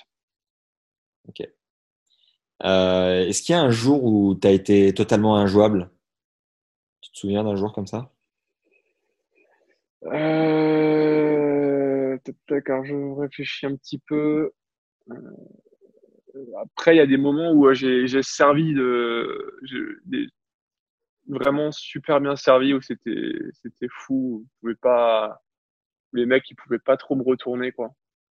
J'ai des souvenirs comme ça. Euh, après, sur l'ensemble,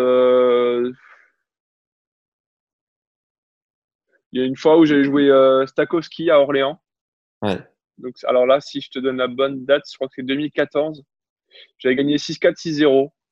Donc, euh, le 6-0 pour moi était plutôt rare en challenger. Et euh, j'avais eu, euh, ouais, j'avais vraiment eu un super passage, quoi. J'avais un super passage, tout, tout fonctionnait, je servais bien, et même dans le reste, parce qu'il sert, il sert quand même bien aussi, et j'avais bien retourné, j'avais vraiment fait un gros match. Tu, le- tu le bosses euh, ou tu l'as bossé très fort ton service pour qu'il devienne euh, très performant? Oui, parce que assez vite, en fait, ça a été identifié comme mon point fort.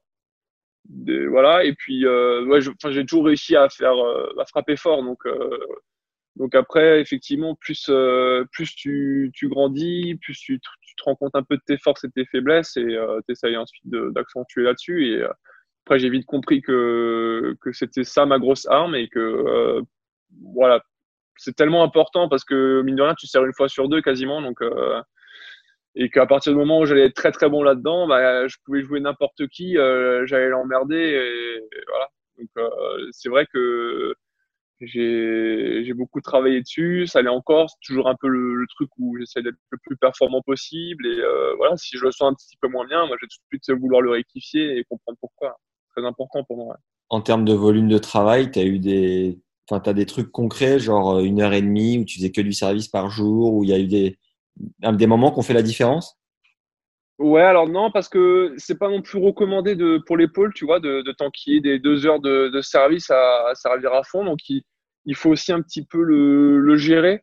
Tu vois, il y, a des, il, y a des, jours où je me souviens où je me disais, bah voilà, aujourd'hui, euh, je je vais peut-être pas servir pour laisser un petit peu mon, mon épaule au repos aussi pour, euh, pour durer. Euh, mais ouais, forcément, il faut. tu vois, peut-être qu'avec le, le recul, je l'ai pas, l'ai pas assez fait. Peut-être ces, ces, ces deux dernières années où, euh, où euh, j'ai peut-être pas pris assez le temps de, de faire que du service pendant pendant trois quarts d'heure ou ce genre de choses. Euh, ouais, mais c'est important, ouais, parce qu'au panier, on peut quand même vraiment essayer de, se régler, de, de trouver un petit peu les, choses qui, peuvent qui peuvent nous aider. Est-ce que tu fais de la visualisation pour essayer d'affiner un peu ton, ta perf? Ouais, ouais, ouais, visualisation. Euh, je, de temps en temps aussi, quand je a un truc qui est un peu moins bien, ou si je cherche à comprendre, je demande à ce qu'on me filme pour que, pour que je vois. Parce que forcément, je, je je, voilà, je, je, je le connais bien mon service et euh, j'essaye toujours de, de voir s'il y a un truc qui est un peu moins bien, euh, si je le sens un peu moins bien, de comprendre qu'est-ce qui va pas et de, de rectifier tout ça, quoi. Et justement, ces deux, trois dernières années, t'es pas mal retombé, redescendu. Qu'est-ce qui s'est passé? T'en es où? Euh, bah, c'est surtout l'année dernière, euh, j'ai vraiment pas fait une bonne, saison.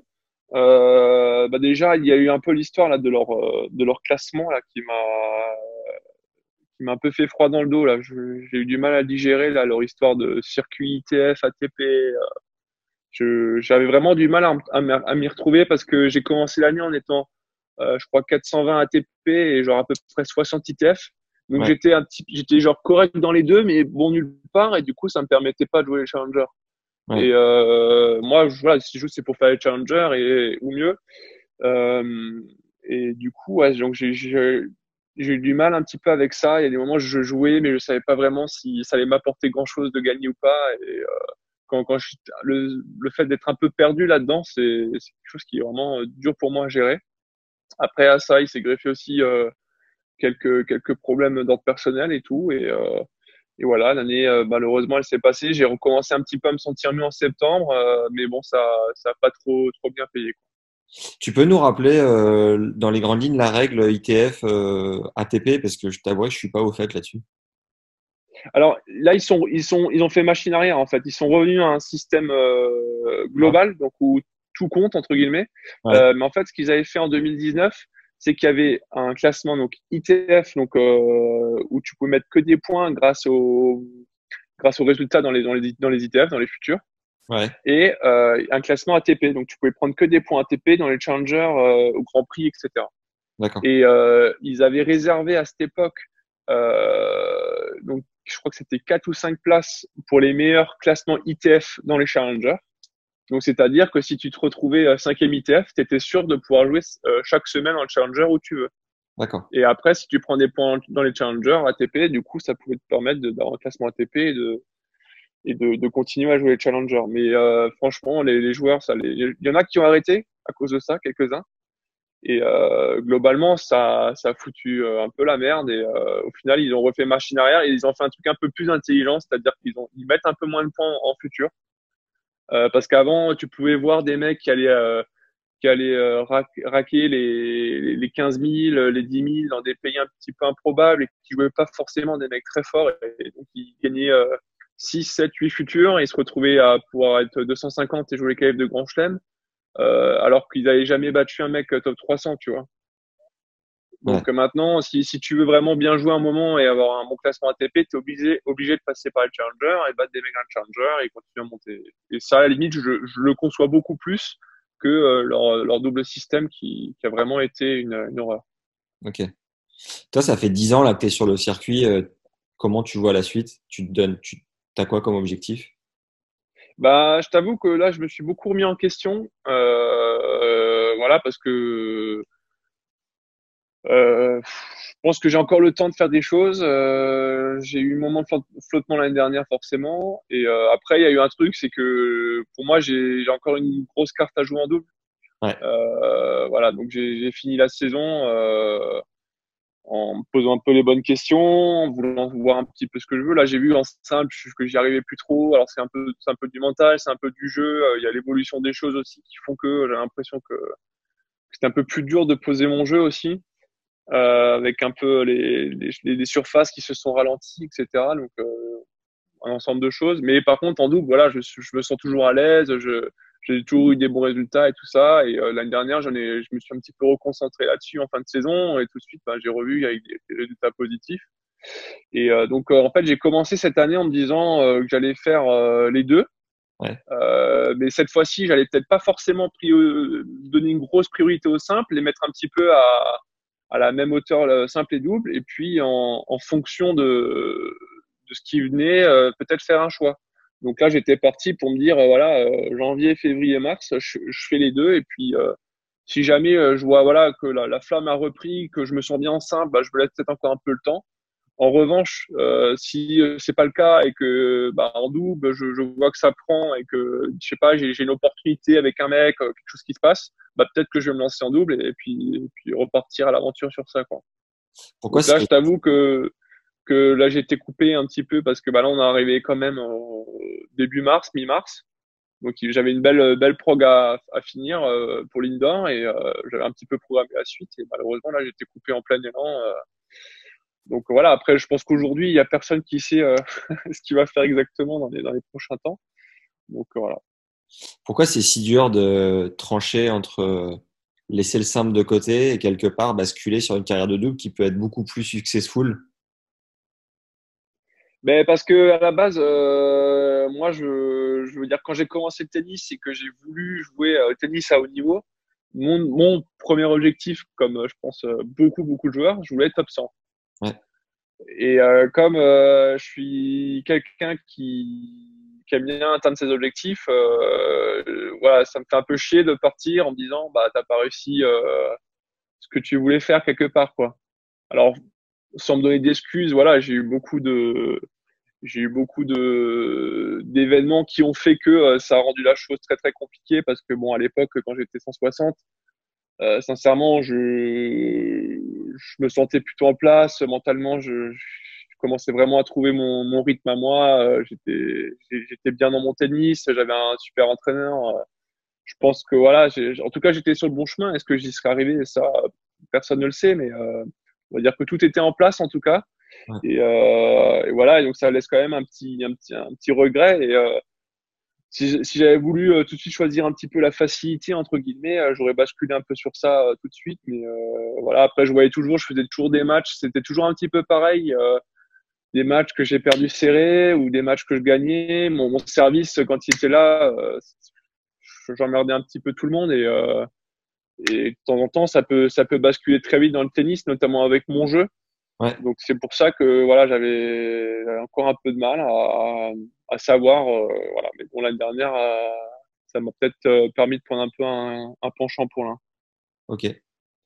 C'est vrai que quand on regarde quelques joueurs autour de toi, les Locoli, Kenny de Shaper, euh, on voit que vous étiez proche et qu'à un moment donné, ça a bloqué. quoi. Comment, comment tu expliques que ça a pu être récurrent pour pas mal de mecs dans, dans ta catégorie d'âge?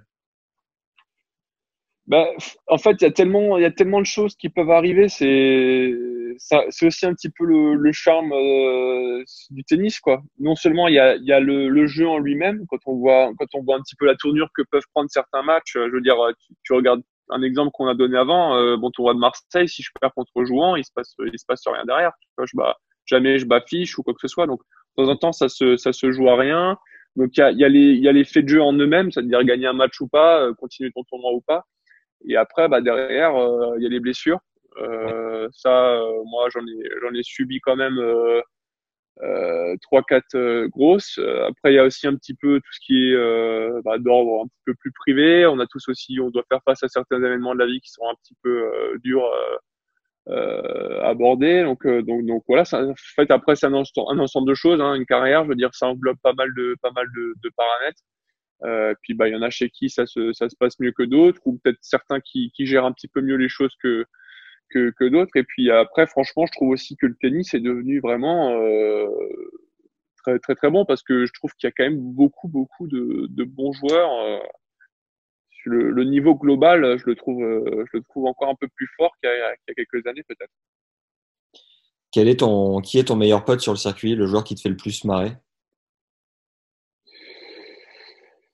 Euh, bah, franchement, alors je le, je le côtoie moins parce que euh, voilà, il, lui, il a, il a continué son ascension, mais euh, je pense qu'avec avec Pierre Hugues, on a quand même euh, beaucoup beaucoup rigolé ensemble. Euh, on était tous les deux Strasbourg de la même année, alors on s'est joué jeunes, sachant qu'au début, je pense qu'on on pouvait pas se voir quasiment. Ah ouais? ouais, ouais, jusqu'à jusqu'à 18 ans en fait.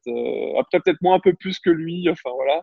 Et ensuite, on a joué des matchs par équipe ensemble et euh, on a appris un petit peu à, à se connaître. Et euh, après, on a eu un petit peu une ascension similaire. On a joué en double ensemble. En plus, on a gagné des, des futurs, des challengers tous les deux ensemble. Et euh, euh bah, jusqu'à 2014, bah, du coup, on faisait des, des KF, des grands chelems en même temps. On, on faisait souvent peut-être un peu des pros, des pros communes pour essayer de jouer ensemble le double. Euh, donc voilà, j'ai passé beaucoup de temps avec lui sur le circuit et euh, putain, on s'ennuyait pas trop, quoi, tous les deux. C'est bon ça. Vous restez, euh, vous restez bien en contact Il essaye de te filer quelques tuyaux ou comment la relation évolue? Ouais. Ouais, ouais, bien sûr, on reste, on reste toujours en contact. Dès qu'il, qu'il vient sur Strasbourg, euh, alors c'est devenu, c'est devenu rare, mais, euh, mais il me le dit et puis on, trouve toujours un moyen de, de se voir. Mais euh, je crois qu'il y a une année où je l'ai eu peut-être euh, aller deux, trois fois, quoi. C'est parce que voilà, il, forcément le rythme qu'il a de, de vie est, est forcément particulier. Donc, euh, donc on a un petit peu à moins se voir, mais on a toujours beaucoup de contacts, toujours euh, plein de plaisir à, à, se voir. Et bah là, justement, je l'ai eu au téléphone il y a, il y a deux jours. Il m'a dit qu'il il avait fait aussi avec toi le, ouais. le podcast. Donc euh, voilà. Ouais, c'était cool. On a fait avec Polo aussi, Polo Mathieu. Ah ok, ça je savais pas. Très sympa. Euh, ton partenaire rêvé en double, ça serait qui? Euh, bah, tu vois, Pierre, je pourrais presque le mettre dedans, ouais. même si je l'ai déjà eu, mais euh, avec l'ascension la, qu'il a eu là de, de ce côté-là. Euh, mais euh, j'hésite, euh, j'hésite parce que je pense que les, les frères, l'un des frères Brian, parce que ben ils ont un petit peu marqué quand même l'histoire de, ouais. de, de notre notre sport et euh, mais après j'aurais bien voulu une fois jouer avec, avec Nico Mahu. Et, et euh, les, les, mecs euh, aujourd'hui dans ton entourage, euh, est-ce qu'il y en a un avec qui tu as envie de construire un projet autour de ça ou pas encore? Enfin, tu sais pas trop encore. Ah, avec avec Dan, on a Dan Aded qui, ouais. qui est de Strasbourg aussi. Donc on a en fait j'ai joué avec euh, j'ai joué avec lui la première fois en, en double en 2000 bah je crois l'année où je reprends et lui il avait il devait avoir tant que je te dise pas de bêtises du coup il devait avoir 16 ou 17 ans et euh, on avait quand même gagné le futur ensemble. Et euh, bon, il, jouait, il jouait bien en junior euh, les, les, doubles aussi, donc je savais de toute façon qu'il jouait, qu jouait, plutôt pas mal le double. Mais euh, très vite, on en fait, on a on a commencé un petit peu la série et ensuite on a on a on a gagné, je crois, les cinq ou six premiers tournois qu'on a joué ensemble. Donc on a perdu que au septième. Donc on a eu tout de suite une bonne une bonne lancée. Et, après, ouais, franchement, on n'a pas beaucoup perdu ensemble. Alors surtout en surtout en futur, forcément. Mais après, on a commencé un peu à jouer en challenger aussi ensemble. On a eu des bons résultats, on a bien accroché. Et puis bah là, récemment, on a perdu en en finale de, de Cherbourg sur le challenger avec que je te dise pas de bêtises, trois balles de match. C'est cool. Donc, donc voilà. Et avec Dan, bah, on avait fait les deux dernières années, on avait fait une demande ensemble de wildcard à, à Roland et euh, malheureusement on n'a pas euh, on n'a pas réussi à, à l'avoir. Mais on a toujours essayé de, de, jouer ensemble quand on a quand on pouvait et, euh, et on a essayé de, de, construire un petit peu les, les choses quand, quand c'était possible quoi. Et sinon en parallèle j'ai essayé aussi un petit peu de jouer avec Enzo Cuoco. On a pu faire qu'un tournoi là, mais on avait prévu de d'enchaîner une série ensemble. mais bon là forcément un petit peu compliqué. Ouais. Euh... Tac, tac, tac. Est-ce que tu as des. Attends, déjà, tu joues euh, à gauche ou à droite, toi, en double? Euh, La majorité du temps, je joue à droite. Ok. Pour retourner avec ton coup droit, quoi. Euh, bah c'est surtout que la plupart des mecs préfèrent jouer à gauche, ouais. je trouve. Euh, et que moi, je me suis mis à droite et que j'ai pris mes automatismes de ce côté-là. Donc, donc voilà. Et après, c'est ouais après par contre ouais quand je peux prendre mon coup droit dans la diago euh, là c'est pas mal quoi parce que je peux je peux vraiment je peux vraiment essayer de cartoucher quoi. Donc euh, ça c'est pas mal. Après le retour je préfère un peu laisser le choix à mon à mon partenaire s'il se sent se, se sent bien d'un côté parce que moi c'est plus un secteur où je vais euh, je vais essayer de de faire un petit peu de mon mieux entre guillemets et de de gratter un maximum de, de points mais c'est pas mon, mon point fort de base quoi. Ouais. Est-ce que tu as des anecdotes ou vécu des trucs avec euh, le top 3 ou même euh, en incluant Murray dans le top 4 avec Joko, Rafa ou Roger? Euh... Non. Non, j'ai tapé une fois, j'ai tapé une fois avec euh, avec Nadal à Monte Carlo. Ouais. Voilà, je me souviens, j'étais content parce que il avait vraiment, il avait vraiment apprécié. en gros, il avait un, c'était un warm-up pour lui, donc il avait une session de, de 45 minutes. Ouais. Et euh, bah après moi pour frapper fort euh, dans l'axe, je suis je me voilà, je me débrouille bien parce que euh, quand je sais où la balle elle vient, après je peux vraiment essayer de de bien envoyer et du coup sur les 45 minutes, on a été que du fond pendant 35 minutes. Donc on frappait dans tous les sens. Après, il s'est rendu compte qu'il lui restait que 10 minutes, donc il est vite monté au filet et il a fini par quelques services. Et, euh, du coup, c'était un super souvenir et il voulait, il voulait que je le réchauffe le, le lendemain. Donc, euh, c'était, c'était assez court au final j'aurais voulu jouer un peu plus, mais euh, c'était sympa. T'étais dans, étais, euh, dans le tableau euh, pour le tournoi? Non, j'étais allé là-bas pour m'entraîner. Ok. Il paraît que c'est injouable, Rafa, à l'échauffement, qui met des avoines dans tous les sens. Et pour avoir du rythme, c'est vraiment étonnant. quoi. Ouais, ouais, il, bah, il, frappait, il frappait dans tout. Et moi, j'étais au taquet, j'essayais de, de, frapper pareil. Donc là, d'un coup, bah, c'est toujours dans ces moments-là où tes, tes jambes, de toute façon, euh, ça, ça tourne un petit peu euh, tout seul et, euh, et, après, de temps en temps, il t'en met une d'un côté ou de l'autre et voilà, tu, tu comprends quoi. tu comprends. Tony, t'as transmis un truc ou deux ou pas forcément? Non, parce que franchement, comme dit, c'était assez court. lui, en plus, quand il va sur le sur le terrain, il va limite en footing parce que s'il commence à se faire accoster par une personne pour un autographe, c'est fini, c'est la cohue.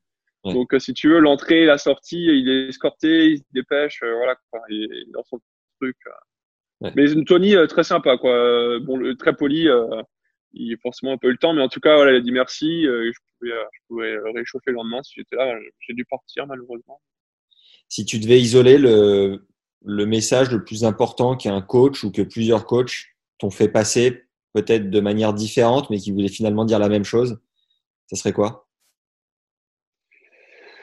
Euh, en fait, ce qui, euh, ce qui est très très dur, je pense, dans le dans le tennis, c'est de, en tout cas pour moi, je trouve, c'est d'accepter un petit peu euh, les, les, choses. Euh, ce que je veux dire par là, de temps en temps, c'est accepter de, de faire des erreurs ou de, ou de perdre certains matchs, euh, mais en gardant une, une confiance et, euh, et une certaine sérénité pour la suite, en fait. Parce que euh, quand, quand, je repense un peu euh, à, ma, à, ma, à, ma, carrière et sur l'ensemble des choses, de temps en temps, euh, alors moi j'ai toujours été euh, très, j'ai toujours dû jouer un petit peu avec ce côté très nerveux, mais de temps en temps tu es focalisé sur l'erreur que tu viens de faire, euh, la défaite, mais c'est pas c'est pas si important que ça parce que si si tu vas dans le bon sens, ça va peut-être prendre du temps ou non, mais à la fin à la fin ça ça le fait quoi. Donc je trouve que chez certains, on va là, là j'ai surtout au Lassim en en exemple on sent que le mec il sait où il va et euh, il va accepter de temps en temps de perdre, de perdre, faire des fautes ou quoi, mais il sait pourquoi il l'a fait, il sait dans quel but, euh, dans quel but il a peut-être fait l'erreur. Euh, c'est pour, c'est pour la, continuité de son jeu et je pense qu'il garde une confiance pour l'avenir. Et bon, bon lui, il a, explosé, donc c'est à la limite c'est presque facile entre guillemets parce qu'il n'a pas eu ce, ce, ces moments de doute. Mais il faut toujours garder une certaine confiance et se dire qu'à un moment ça va passer et accepter de, de temps en temps bah, moins bien jouer et les périodes de doute quoi quand tu perds deux, trois fois euh, tôt dans le tournoi, tout de suite tu remets tout en question, alors que de temps en temps c'est juste ok, euh, ça s'est pas, pas bien passé là, mais euh, il y a un moment ça va le faire. Quoi. Si tu avais un tout jeune joueur de 12, 13, 14 ans devant toi qui rêverait d'être top 100, tu lui dirais quoi? Je lui, Déjà, je lui demanderais s'il est sûr de, de vouloir le faire parce que si, je lui dirais si tu es sûr de toi, alors fonce, mais donne-toi les moyens parce que quand on est jeune comme ça, on se rend pas forcément compte, même les gens comme ça, quand ils nous voient euh, juste jouer, euh, ils se rendent pas forcément compte de tout ce qu'il y a derrière, quoi. C'est un peu, euh, c'est toujours un petit peu comme ça. Euh, donc, si c'est ta passion, voilà, faut pas hésiter, mais faut, faut vraiment se donner à fond. Et par contre, si, si t'aimes ça, mais sans plus, faut faire autre chose, parce que sinon, de toute façon, ça le fera pas. Là, on est en confinement et tu as l'air méga assidu sur le, sur le physique. Tu as, on a essayé de caler un épisode plusieurs fois et tu me dis, ouais, ça m'arrange pas trop, je suis, euh, je m'entraîne, tout ça. C'est quoi ton ta routine d'entraînement même pendant le confinement? Ah bah moi c'est très simple. Donc euh, tous les matins je me fais une muscu. De, de euh, donc en fait ma, ma semaine type c'est ouais c'est tous les matins je me fais. Il y a juste le dimanche. Le dimanche je, je, me laisse en récup. Ouais. Donc je commence ma muscu en fonction de ce que je fais. Donc c'est entre allez on va dire une trente. et l'après-midi, je me fais soit un soit un cardio, donc soit je me, je me fais mon footing dans mon, dans mon rayon autorisé. Euh, soit je, alors là, ce que je fais maintenant, avant, je me, j'arrivais à me faire des genres de circuits dans mon appart, sachant que euh, je suis assez grand, que je prends un peu de place et que j'ai pas non plus un 300 mètres carrés. Donc, euh, j'essaie de pas toucher à l'ambre, de pas faire tomber la télé et tout ça, mais euh, j'arrivais à me faire des déplacements dans mon dans mon salon. Et là, ce que j'ai fait maintenant, c'est que je vais dans le je vais dans le garage. En fait, j'ai un grand garage euh, commun avec avec d'autres euh, d'autres colocataires donc euh, d'autres personnes et euh, du coup je me fais des séances là-bas donc soit de genre de fractionner ou soit des séances un petit peu de déplacement vitesse spécifique donc je pense que de temps en temps ils me prennent un peu pour un pour un martien quoi dans le quand ils me voient dans le garage c'était un peu partout mais, mais voilà je, du coup ouais, j'essaye vraiment de de m'infliger ça euh, pas m'infliger non, parce que j'ai jamais eu trop de mal à m'entraîner en fait. Je suis de toute façon si je fais pas ça, je pense que j'aurais déjà j'aurais déjà pété les plombs euh, encore plus, donc euh, je suis obligé un petit peu de me dépenser comme ça pour, euh, pour me calmer. Quoi. T'es méga affûté là finalement. Ouais, ouais, ouais, mais je suis, ouais, quand je te dis que j'ai pris un peu de poids, c'est plus, plus du muscle que, ouais. que parce que j'ai bouffé et que je suis resté dans mon canapé. Quoi. Moi, je peux, je peux pas rester. Quand je fais un jour sans sport, je, je, voilà, je me sens, je me sens pas toujours très bien, quoi. Donc, non, j'ai, besoin de bouger. Donc, bon, après, c'est un petit peu les conditions, quoi. C'est, c'est un petit peu un petit peu spécial quoi mais euh, si si je fais pas ça je tiens pas donc de toute façon donc euh, mais j'ai pas besoin de beaucoup me forcer pour pour le faire tout ce qui est euh, les muscles les muscles et tout ça ça m'a jamais posé trop de de problèmes de les faire et tout ça l'entraînement physique donc euh, donc voilà c'est j'essaie de tenir ça quoi. Est-ce qu'il y a une période de ta carrière où tu as pris le boulard? Alors franchement, je pense pas, j'espère pas, euh, parce que j'ai j'ai pas été éduqué comme ça et je j'ai toujours euh, j'ai jamais pris quelqu'un de haut par exemple en rentrant sur le terrain quoi. Je me suis jamais dit euh, voilà, j'ai toujours appris à garder une certaine méfiance parce que justement ça te permet d'éviter les mauvaises surprises. Ouais. Euh, voilà, après je pense que je serais pas la bonne personne pour euh, pour me juger sur ça mais euh, je pense pas avoir pris le boulard un, un moment, j'espère pas en tout cas. Ok. Ton tout premier euh, contrat euh, fringues et raquettes, c'était quoi? C'était Adidas et Babola en fait. Euh, je suis allé à l'INSEP et euh, je me rappelle encore, Louis Bust, il m'a dit bah, c'est quoi tes vêtements? Je fais bah, je, suis en Adidas, il me dit c'est quoi tes raquettes? Je dis Babola, il fait ok. À l'époque, c'était simple. Donc, j'ai le contrat avec les deux tout de suite. Euh, et depuis, je suis, je suis resté avec eux. Alors, aujourd'hui, Adidas euh, par une voie un petit peu plus euh, compliquée parce que euh, je suis avec le magasin Caranta, qui est partenaire de notre notre club. Donc, je passe par j'ai un accord avec eux en fait pour pour avoir encore accès aux, aux vêtements. Mais voilà, j'ai jamais jamais bougé de ça. C'est-à-dire qu'à l'INSEP, si tu avais dit j'aime bien Sergio Tacchini, tu aurais eu un contrat Sergio Tacchini, quoi. C'était plus ou moins ça, ouais, je pense. Alors après Adidas, c'était assez facile parce que euh, je, il y a un peu des contacts, tu vois. Il y avait, euh, je crois à l'époque c'était Rodolphe Gilbert qui s'en occupait. Ouais. Aloïs s'y connaît bien, donc c'était pas c'était pas très dur, mais en tout cas ça c'est quand il m'a dit ça, euh, ça s'est fait en deux deux quoi. Et euh, tu te souviens du premier carton de fringue que tu as reçu? Ouais ouais ouais, je me souviens. Mais là tu déballes tout, tu as envie de tout essayer. Euh, ouais, c'était c'était génial quoi. Magique. Même encore aujourd'hui, hein, c'est toujours c'est toujours un moment très agréable hein, de recevoir son contrat. Euh, toujours sympa. Pour terminer l'interview, j'ai quelques questions de fin qui sont euh, communes à, à, toutes les autres. Mais d'ailleurs, juste avant, euh, juste avant ça, je vois sur ton compte Instagram que tu es joueur de paddle aussi? Ouais. enfin, joueur de paddle, oui, je veux dire en second quand même. Mais euh, j'ai fait, j'ai fait quelques tournois et j'adore, j'adore jouer au paddle. Tu joues à Strasbourg? Euh, Ouais, bah je joue, je joue au Fort Paddle à, à Strasbourg avec Bolsam. C'est c'est à la base un soccer park et ils ont, ils ont maintenant ils ont cinq cours de paddle, ils ont bah, le fort paddle, voilà, ils sont en train de se de, de, de grandir et euh, du coup ouais, je, je vais jouer là-bas de temps en temps. J'ai déjà fait des exits pour eux, j'ai fait, euh, j'ai fait leur tournoi, je suis allé faire un, un P1000 à Angers euh, pendant l'intersaison là. Ok. Donc donc voilà, j'aime beaucoup. Ouais. Ah tu touches un peu du coup, tu as, as pris des cours ou c'est vraiment de l'acquis? Non, j'ai pas pris des cours. Euh, en fait, je, joue avec mon avec un, un partenaire qui, euh, s'appelle Christophe Henry. Je me suis entraîné avec lui pendant un an. C'était mon premier entraîneur à Strasbourg en fait au pôle. Et ouais. lui, euh, il connaît le paddle depuis longtemps, donc il est, il est au taquet et euh, il joue bien aussi. Là, je sais pas combien il est exactement, mais il, a, il doit être 60, entre 60 et 70. Et moi, j'ai une assimilation à 50. Ok. Voilà, donc euh, ensemble, on fait plutôt une bonne paire parce qu'on est, on est très complémentaires. Euh, euh, voilà, là, il joue à droite, il, il, puis après en volet-volet, on est bon. moi, j'essaye de sortir un maximum de balles, forcément. donc, donc voilà, et ouais, c'est, c'est très addictif et je trouve que les, les mecs du, du paddle sont très sympas. J'ai eu la chance de jouer des, des, des, bons joueurs et il y en a vraiment un paquet qui sont, qui sont cool. Donc c'est, c'est, un, un sport super sympa. Et quand tu fais la transition paddle tennis, sur sens quoi? Euh, tu veux dire en sensation? Ouais. Euh, écoute, ça me gêne, ça me gêne pas trop. Parce que franchement, je veux dire, moi, je, c'est quand même tellement similaire à mon, à mon jeu un petit peu, ce, ce, ce jeu de toucher, parce que je suis quand même beaucoup filé. Quand tu joues en double, tu as beaucoup de volets, euh, tout, un peu les côtés du fond de courte, tu vois, euh, qui sont un petit peu euh, différents. Mais sinon, en soi, c'est, ça m'a jamais trop perturbé, quoi. Après, je vais pas m'amuser à faire 4 heures de paddle si maintenant j'ai un match, quoi, ça c'est sûr. Mais, Ouais. Yes.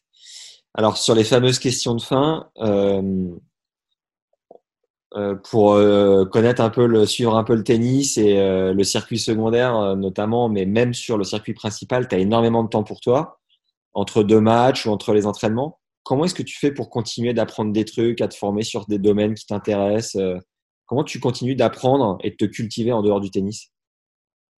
Bon, après, ça, c'est un petit peu une motivation de, de chacun. Hein. Je pense que ça dépend un petit peu sur, euh, sur quoi tu as envie d'apprendre euh, des choses. Euh, après, je pense que si tu veux vraiment pousser quelque chose, c'est-à-dire euh, étudier ou faire, euh, concours de quelque chose en, en parallèle, je pense que c'est, c'est pas jouable. Ouais. Donc, si tu veux vraiment faire un truc sérieux, je connais, je connais des mecs, voilà, qui ont, qui, qui étaient très sérieux, studieux, ils ont, ils ont un petit peu essayé, mais euh, si tu joues à fond le circuit, tu peux pas quoi. Donc après, c'est vraiment un petit peu de, du domaine de, de, de chacun. Euh, la, la, majorité du temps, c'est soit tu lis un petit peu des, des, articles que tu trouves sur euh, sur les peut-être les réseaux ou sur les trucs parce que forcément ce que ce que t'aimes bien, bah, tu vas être un petit peu plus euh, attentif à ce qui sort dessus, ou alors en lisant tout simplement. Hein. Ouais. T'es du genre à bouquiner un peu? Euh, je bouquine un petit peu, mais je, je lis pas, je lis pas des romans. Je vais plus lire euh, quelque chose, par exemple, sur euh, un truc qui m'intéresse, quoi. Sur Ouais. un, peut-être sur la nutrition ou sur euh, sur un petit peu les aspects euh, de l'humain ou euh, des trucs. euh, euh, voilà, là, je lis par exemple en ce moment un bouquin sur le sommeil, quoi. Ok. Après, je suis pas un énorme, je lis, je lis pas des heures et des heures. Le bouquin sur le sommeil, c'est pas pourquoi dort-on? Non, c'est quoi de neuf sur le sommeil? Et alors, on en apprend quoi sur le sommeil? Qu'est-ce que tu peux nous en transmettre? Euh, bah, il explique plusieurs choses. Quoi. Il, il, explique les plusieurs cycles. Euh, il explique euh, pourquoi tu as des gens qui ont besoin de dormir plus que d'autres. Euh, pourquoi avec euh, plus tu avances dans l'âge, moins tu besoin de, enfin, moins tu ressens besoin de dormir et moins tu peux dormir. L'évolution aussi. Des, pourquoi les enfants ils dorment autant. Okay. Après, de temps en temps, il s'égare un petit peu sur, je trouve un petit peu du sujet, quoi. Il pousse un petit peu trop loin quand il parle un peu des rêves et des cauchemars et tout ça, mais. Okay c'est un peu intéressant parce que forcément, chez un sportif, c'est quand même assez intéressant de un enjeu de, essayer de, de, bien dormir. C'est important, quoi. Ouais. Concrètement, comment tu fais pour essayer d'être une meilleure personne? Euh, bah, J'essaye de, par moment, de mettre à la place de, de quelqu'un d'autre. Euh, si par exemple, je trouve que la réaction n'est pas bonne de la personne, je, je, me dis mais je comprends pas pourquoi il fait ça. Et du coup je me mets à sa place et je me dis bon peut-être que je suis pas au courant de tout. Et, et j'essaye du coup de comprendre euh, ou d'essayer de, de, me dire qu'est-ce que j'aurais fait moi à sa place. Et peut-être que ça passe un peu mieux du coup. Euh, ce genre ce genre un petit peu de, de choses quoi de, de pas avoir de, de jugement hâtif euh, et voilà. Et puis après ben être euh, essayer d'être une bonne personne pour les gens qu'on aime au final quoi. C'est surtout ça qui est important. Quelle est l'expérience la plus incroyable de ta vie?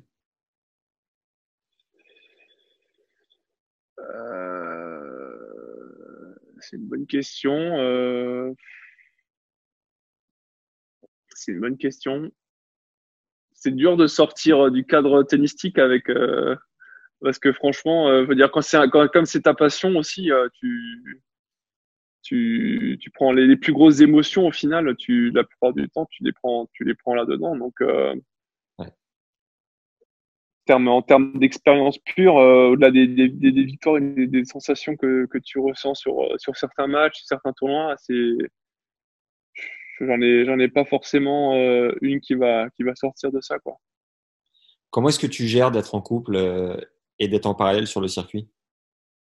Alors c'est c'est vraiment pas évident pour euh, forcément pour les deux parce que ben il peut y avoir un manque qui se fait sentir, une euh, le besoin de, de, la présence de l'autre. C'est c'est pas facile. Euh, je pense qu'il faut faut essayer de rester patient. Alors heureusement aujourd'hui avec les avec la technologie ça ça aide quand même beaucoup quoi. Le fait de pouvoir communiquer aussi facilement, le fait de pouvoir se voir euh, même à travers l'écran, c'est c'est quand même c'est quand même sympa. Euh, donc voilà, il faut, faut apprendre un peu, surtout pour, pour ma copine où ben, c'était c'était un peu nouveau au début, quoi, parce qu'elle n'a pas l'habitude de, de, de, cette vie. Mais euh, après, ben, dès, dès qu'on peut, on essaye de, de faire en sorte qu'elle puisse me, me, rejoindre sur le tournoi quand c'est possible. Yes. Donc, euh, donc voilà, on essaye de passer un maximum de temps ensemble quand, quand c'est possible. Cool. Quel est le plat que tu cuisines le mieux, Albano? Euh, Alors, je fais souvent plutôt bien le tout ce qui est un peu euh, poulet, pas de poulet coco par exemple. Ok. Voilà, j'aime bien faire revenir avec un peu de, un peu de curry, champignons, euh, noix de cajou, etc. Et euh, ça fait en général un bon petit plat. Est-ce que tu as un film référence? Euh, Alors un seul, euh, non, parce qu'il y en a beaucoup qui, il y en a beaucoup que j'aime énormément. Mais Spartacus, par exemple, j'ai bien aimé. Bah après tout ce qui est Avengers, j'adore. Okay. le, le, dernier Avengers, j'ai adoré. Donc, euh, ouais, en général, quand il y a quand il y a un super héros avec un, un gros personnage dedans, euh, c'est pour moi. Le concert ouais. le plus le concert le plus ouf auquel tu assisté? Euh, J'ai fait Michael Moore à Bercy en 2016. C'est une machine? Ouais, franchement, c'était c'était un super moment. Ouais. Il a vraiment mis une superbe ambiance. Il y avait des musiques de lui que je connaissais pas forcément, que, que j'ai découvert sur le, sur le moment, et c'était, c'était vraiment euh, superbe. Est-ce que tu pratiques la méditation? Alors, pas la méditation à proprement parler, mais plus, euh, je peux plus un peu par moment, les jours de match, peut-être comme, comme tu en as parlé avant, de la visualisation, mais d'une manière différente. Euh, se poser un peu, se calmer, euh, réfléchir. Enfin ouais, je pas, pas vraiment méditation en, comme comme comme comme c'est expliqué ou quoi, mais un peu dans dans le style, on va dire, ouais. Ok.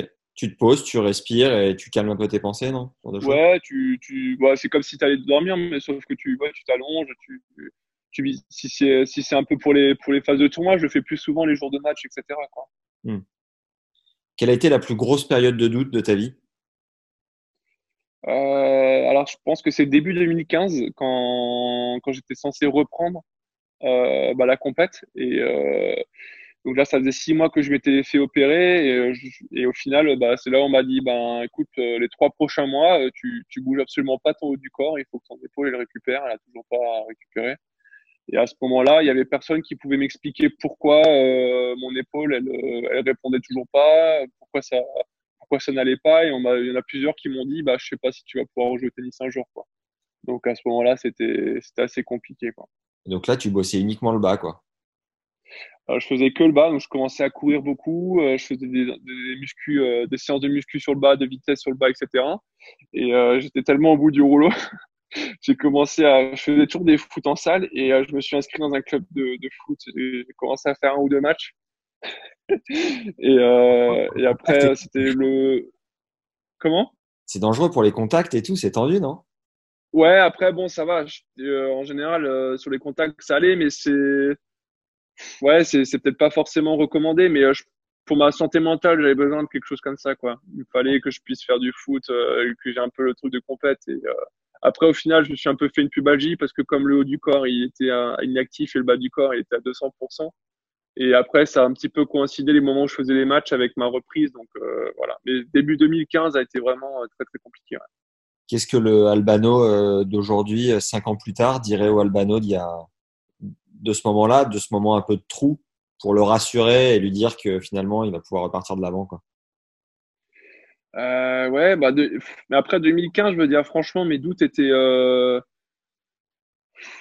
c'était un, un, petit peu normal, quoi, parce que j'avais vraiment euh, aucune certitude sur rien, mais, euh, mais ce serait peut-être même plus encore euh, avant, en fait. C'était plus en 2014 quand j'ai quand j'ai euh, aussi dû faire face à certaines choses et euh, mais où ça allait bien et euh, je me serais dit voilà tu es sur le bon chemin juste continue te prends pas te prends pas la tête quand les choses se passent pas toujours très bien et, et ça ça va ça va le faire quoi est-ce que tu as une citation que tu aimes bien ouais bah je l'ai même tatoué sur mon sur mon avant-bras là donc, euh, en gros, ça veut dire, euh, voilà, c'est ma, ma, plus grande gloire, c'est de pas de ne jamais tomber, mais de me relever à chaque fois. Ok. Un peu et ça, justement, bah, je l'ai, je l'ai, je l'ai fait, euh, je l'ai fait ce tatouage quand j'étais blessé et, et j'ai repris, en fait, j'avais repris la compète avec les matchs par équipe et je l'avais fait juste après. Et Stan a copié et a fait quasiment le même. Ouais, je crois qu'il l'a fait avant moi. Est-ce qu'il y a une personne que tu nous recommandes d'avoir sur ce podcast et que tu pourrais nous aider à convaincre? Euh, Alors, une personne. Alors, je réfléchis parce que euh, franchement, Pierre il est quand même un, c'est quand même un personnage atypique, mais euh, je sais que je sais que tu l'as déjà fait. Pierre ouais, très très bavard, hein, très. J'étais j'étais surpris. Ouais, ouais. Euh, écoute, il y en a un qui, qui sort un peu du lot, qui, qui est drôle. Euh, je te... Greg Jacques. Tu pourrais essayer Greg Jacques.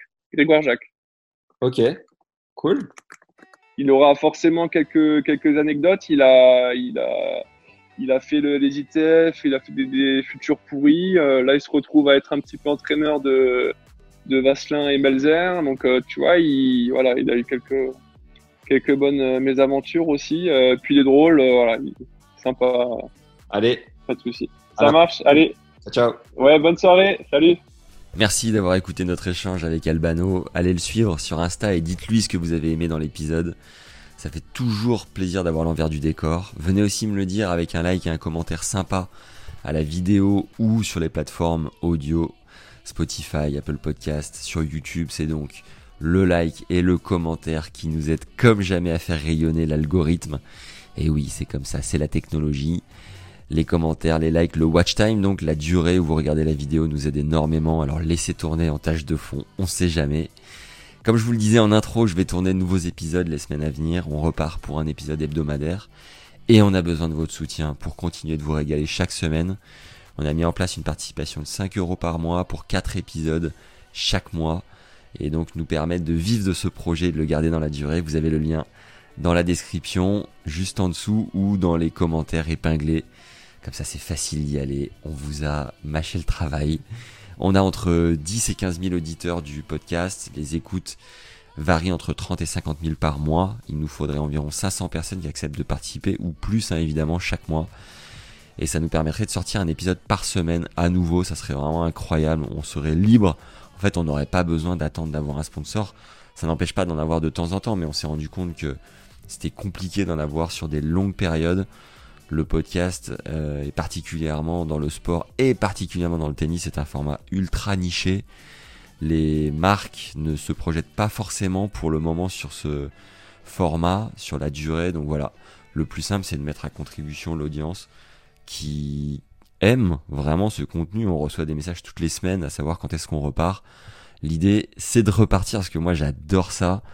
C'est, je pense, le format où je m'épanouis le plus et là où je suis le meilleur. Donc euh, voilà, l'idée, c'est, c'est de le garder, c'est de le continuer, c'est de le reprendre déjà et sans rire, j'ai des dizaines et des dizaines d'idées d'invités. Vous n'êtes pas prêts des surprises qui vont arriver. Il y a évidemment des pépites que j'avais déjà tournées pendant le, premier confinement, mais euh, euh, j'ai vraiment du lourd dans ma besace. Donc voilà, par avance, euh, à votre bon cœur et big, big merci. Voilà, c'est dit.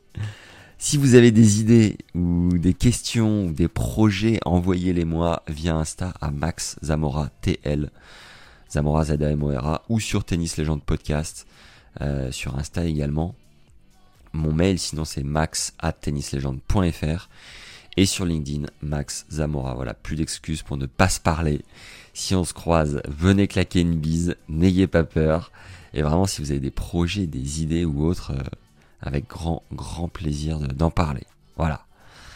Je crois que c'est tout, hein. C'était Max, donc votre hôte du podcast Tennis Légende. Je suis très très heureux de vous retrouver et de repartir pour un tour. C'est donc la saison 6. Let's go, comme on dit. Prenez soin de vous, prenez du, plaisir sur le cours. Et à très vite les légendes. Ciao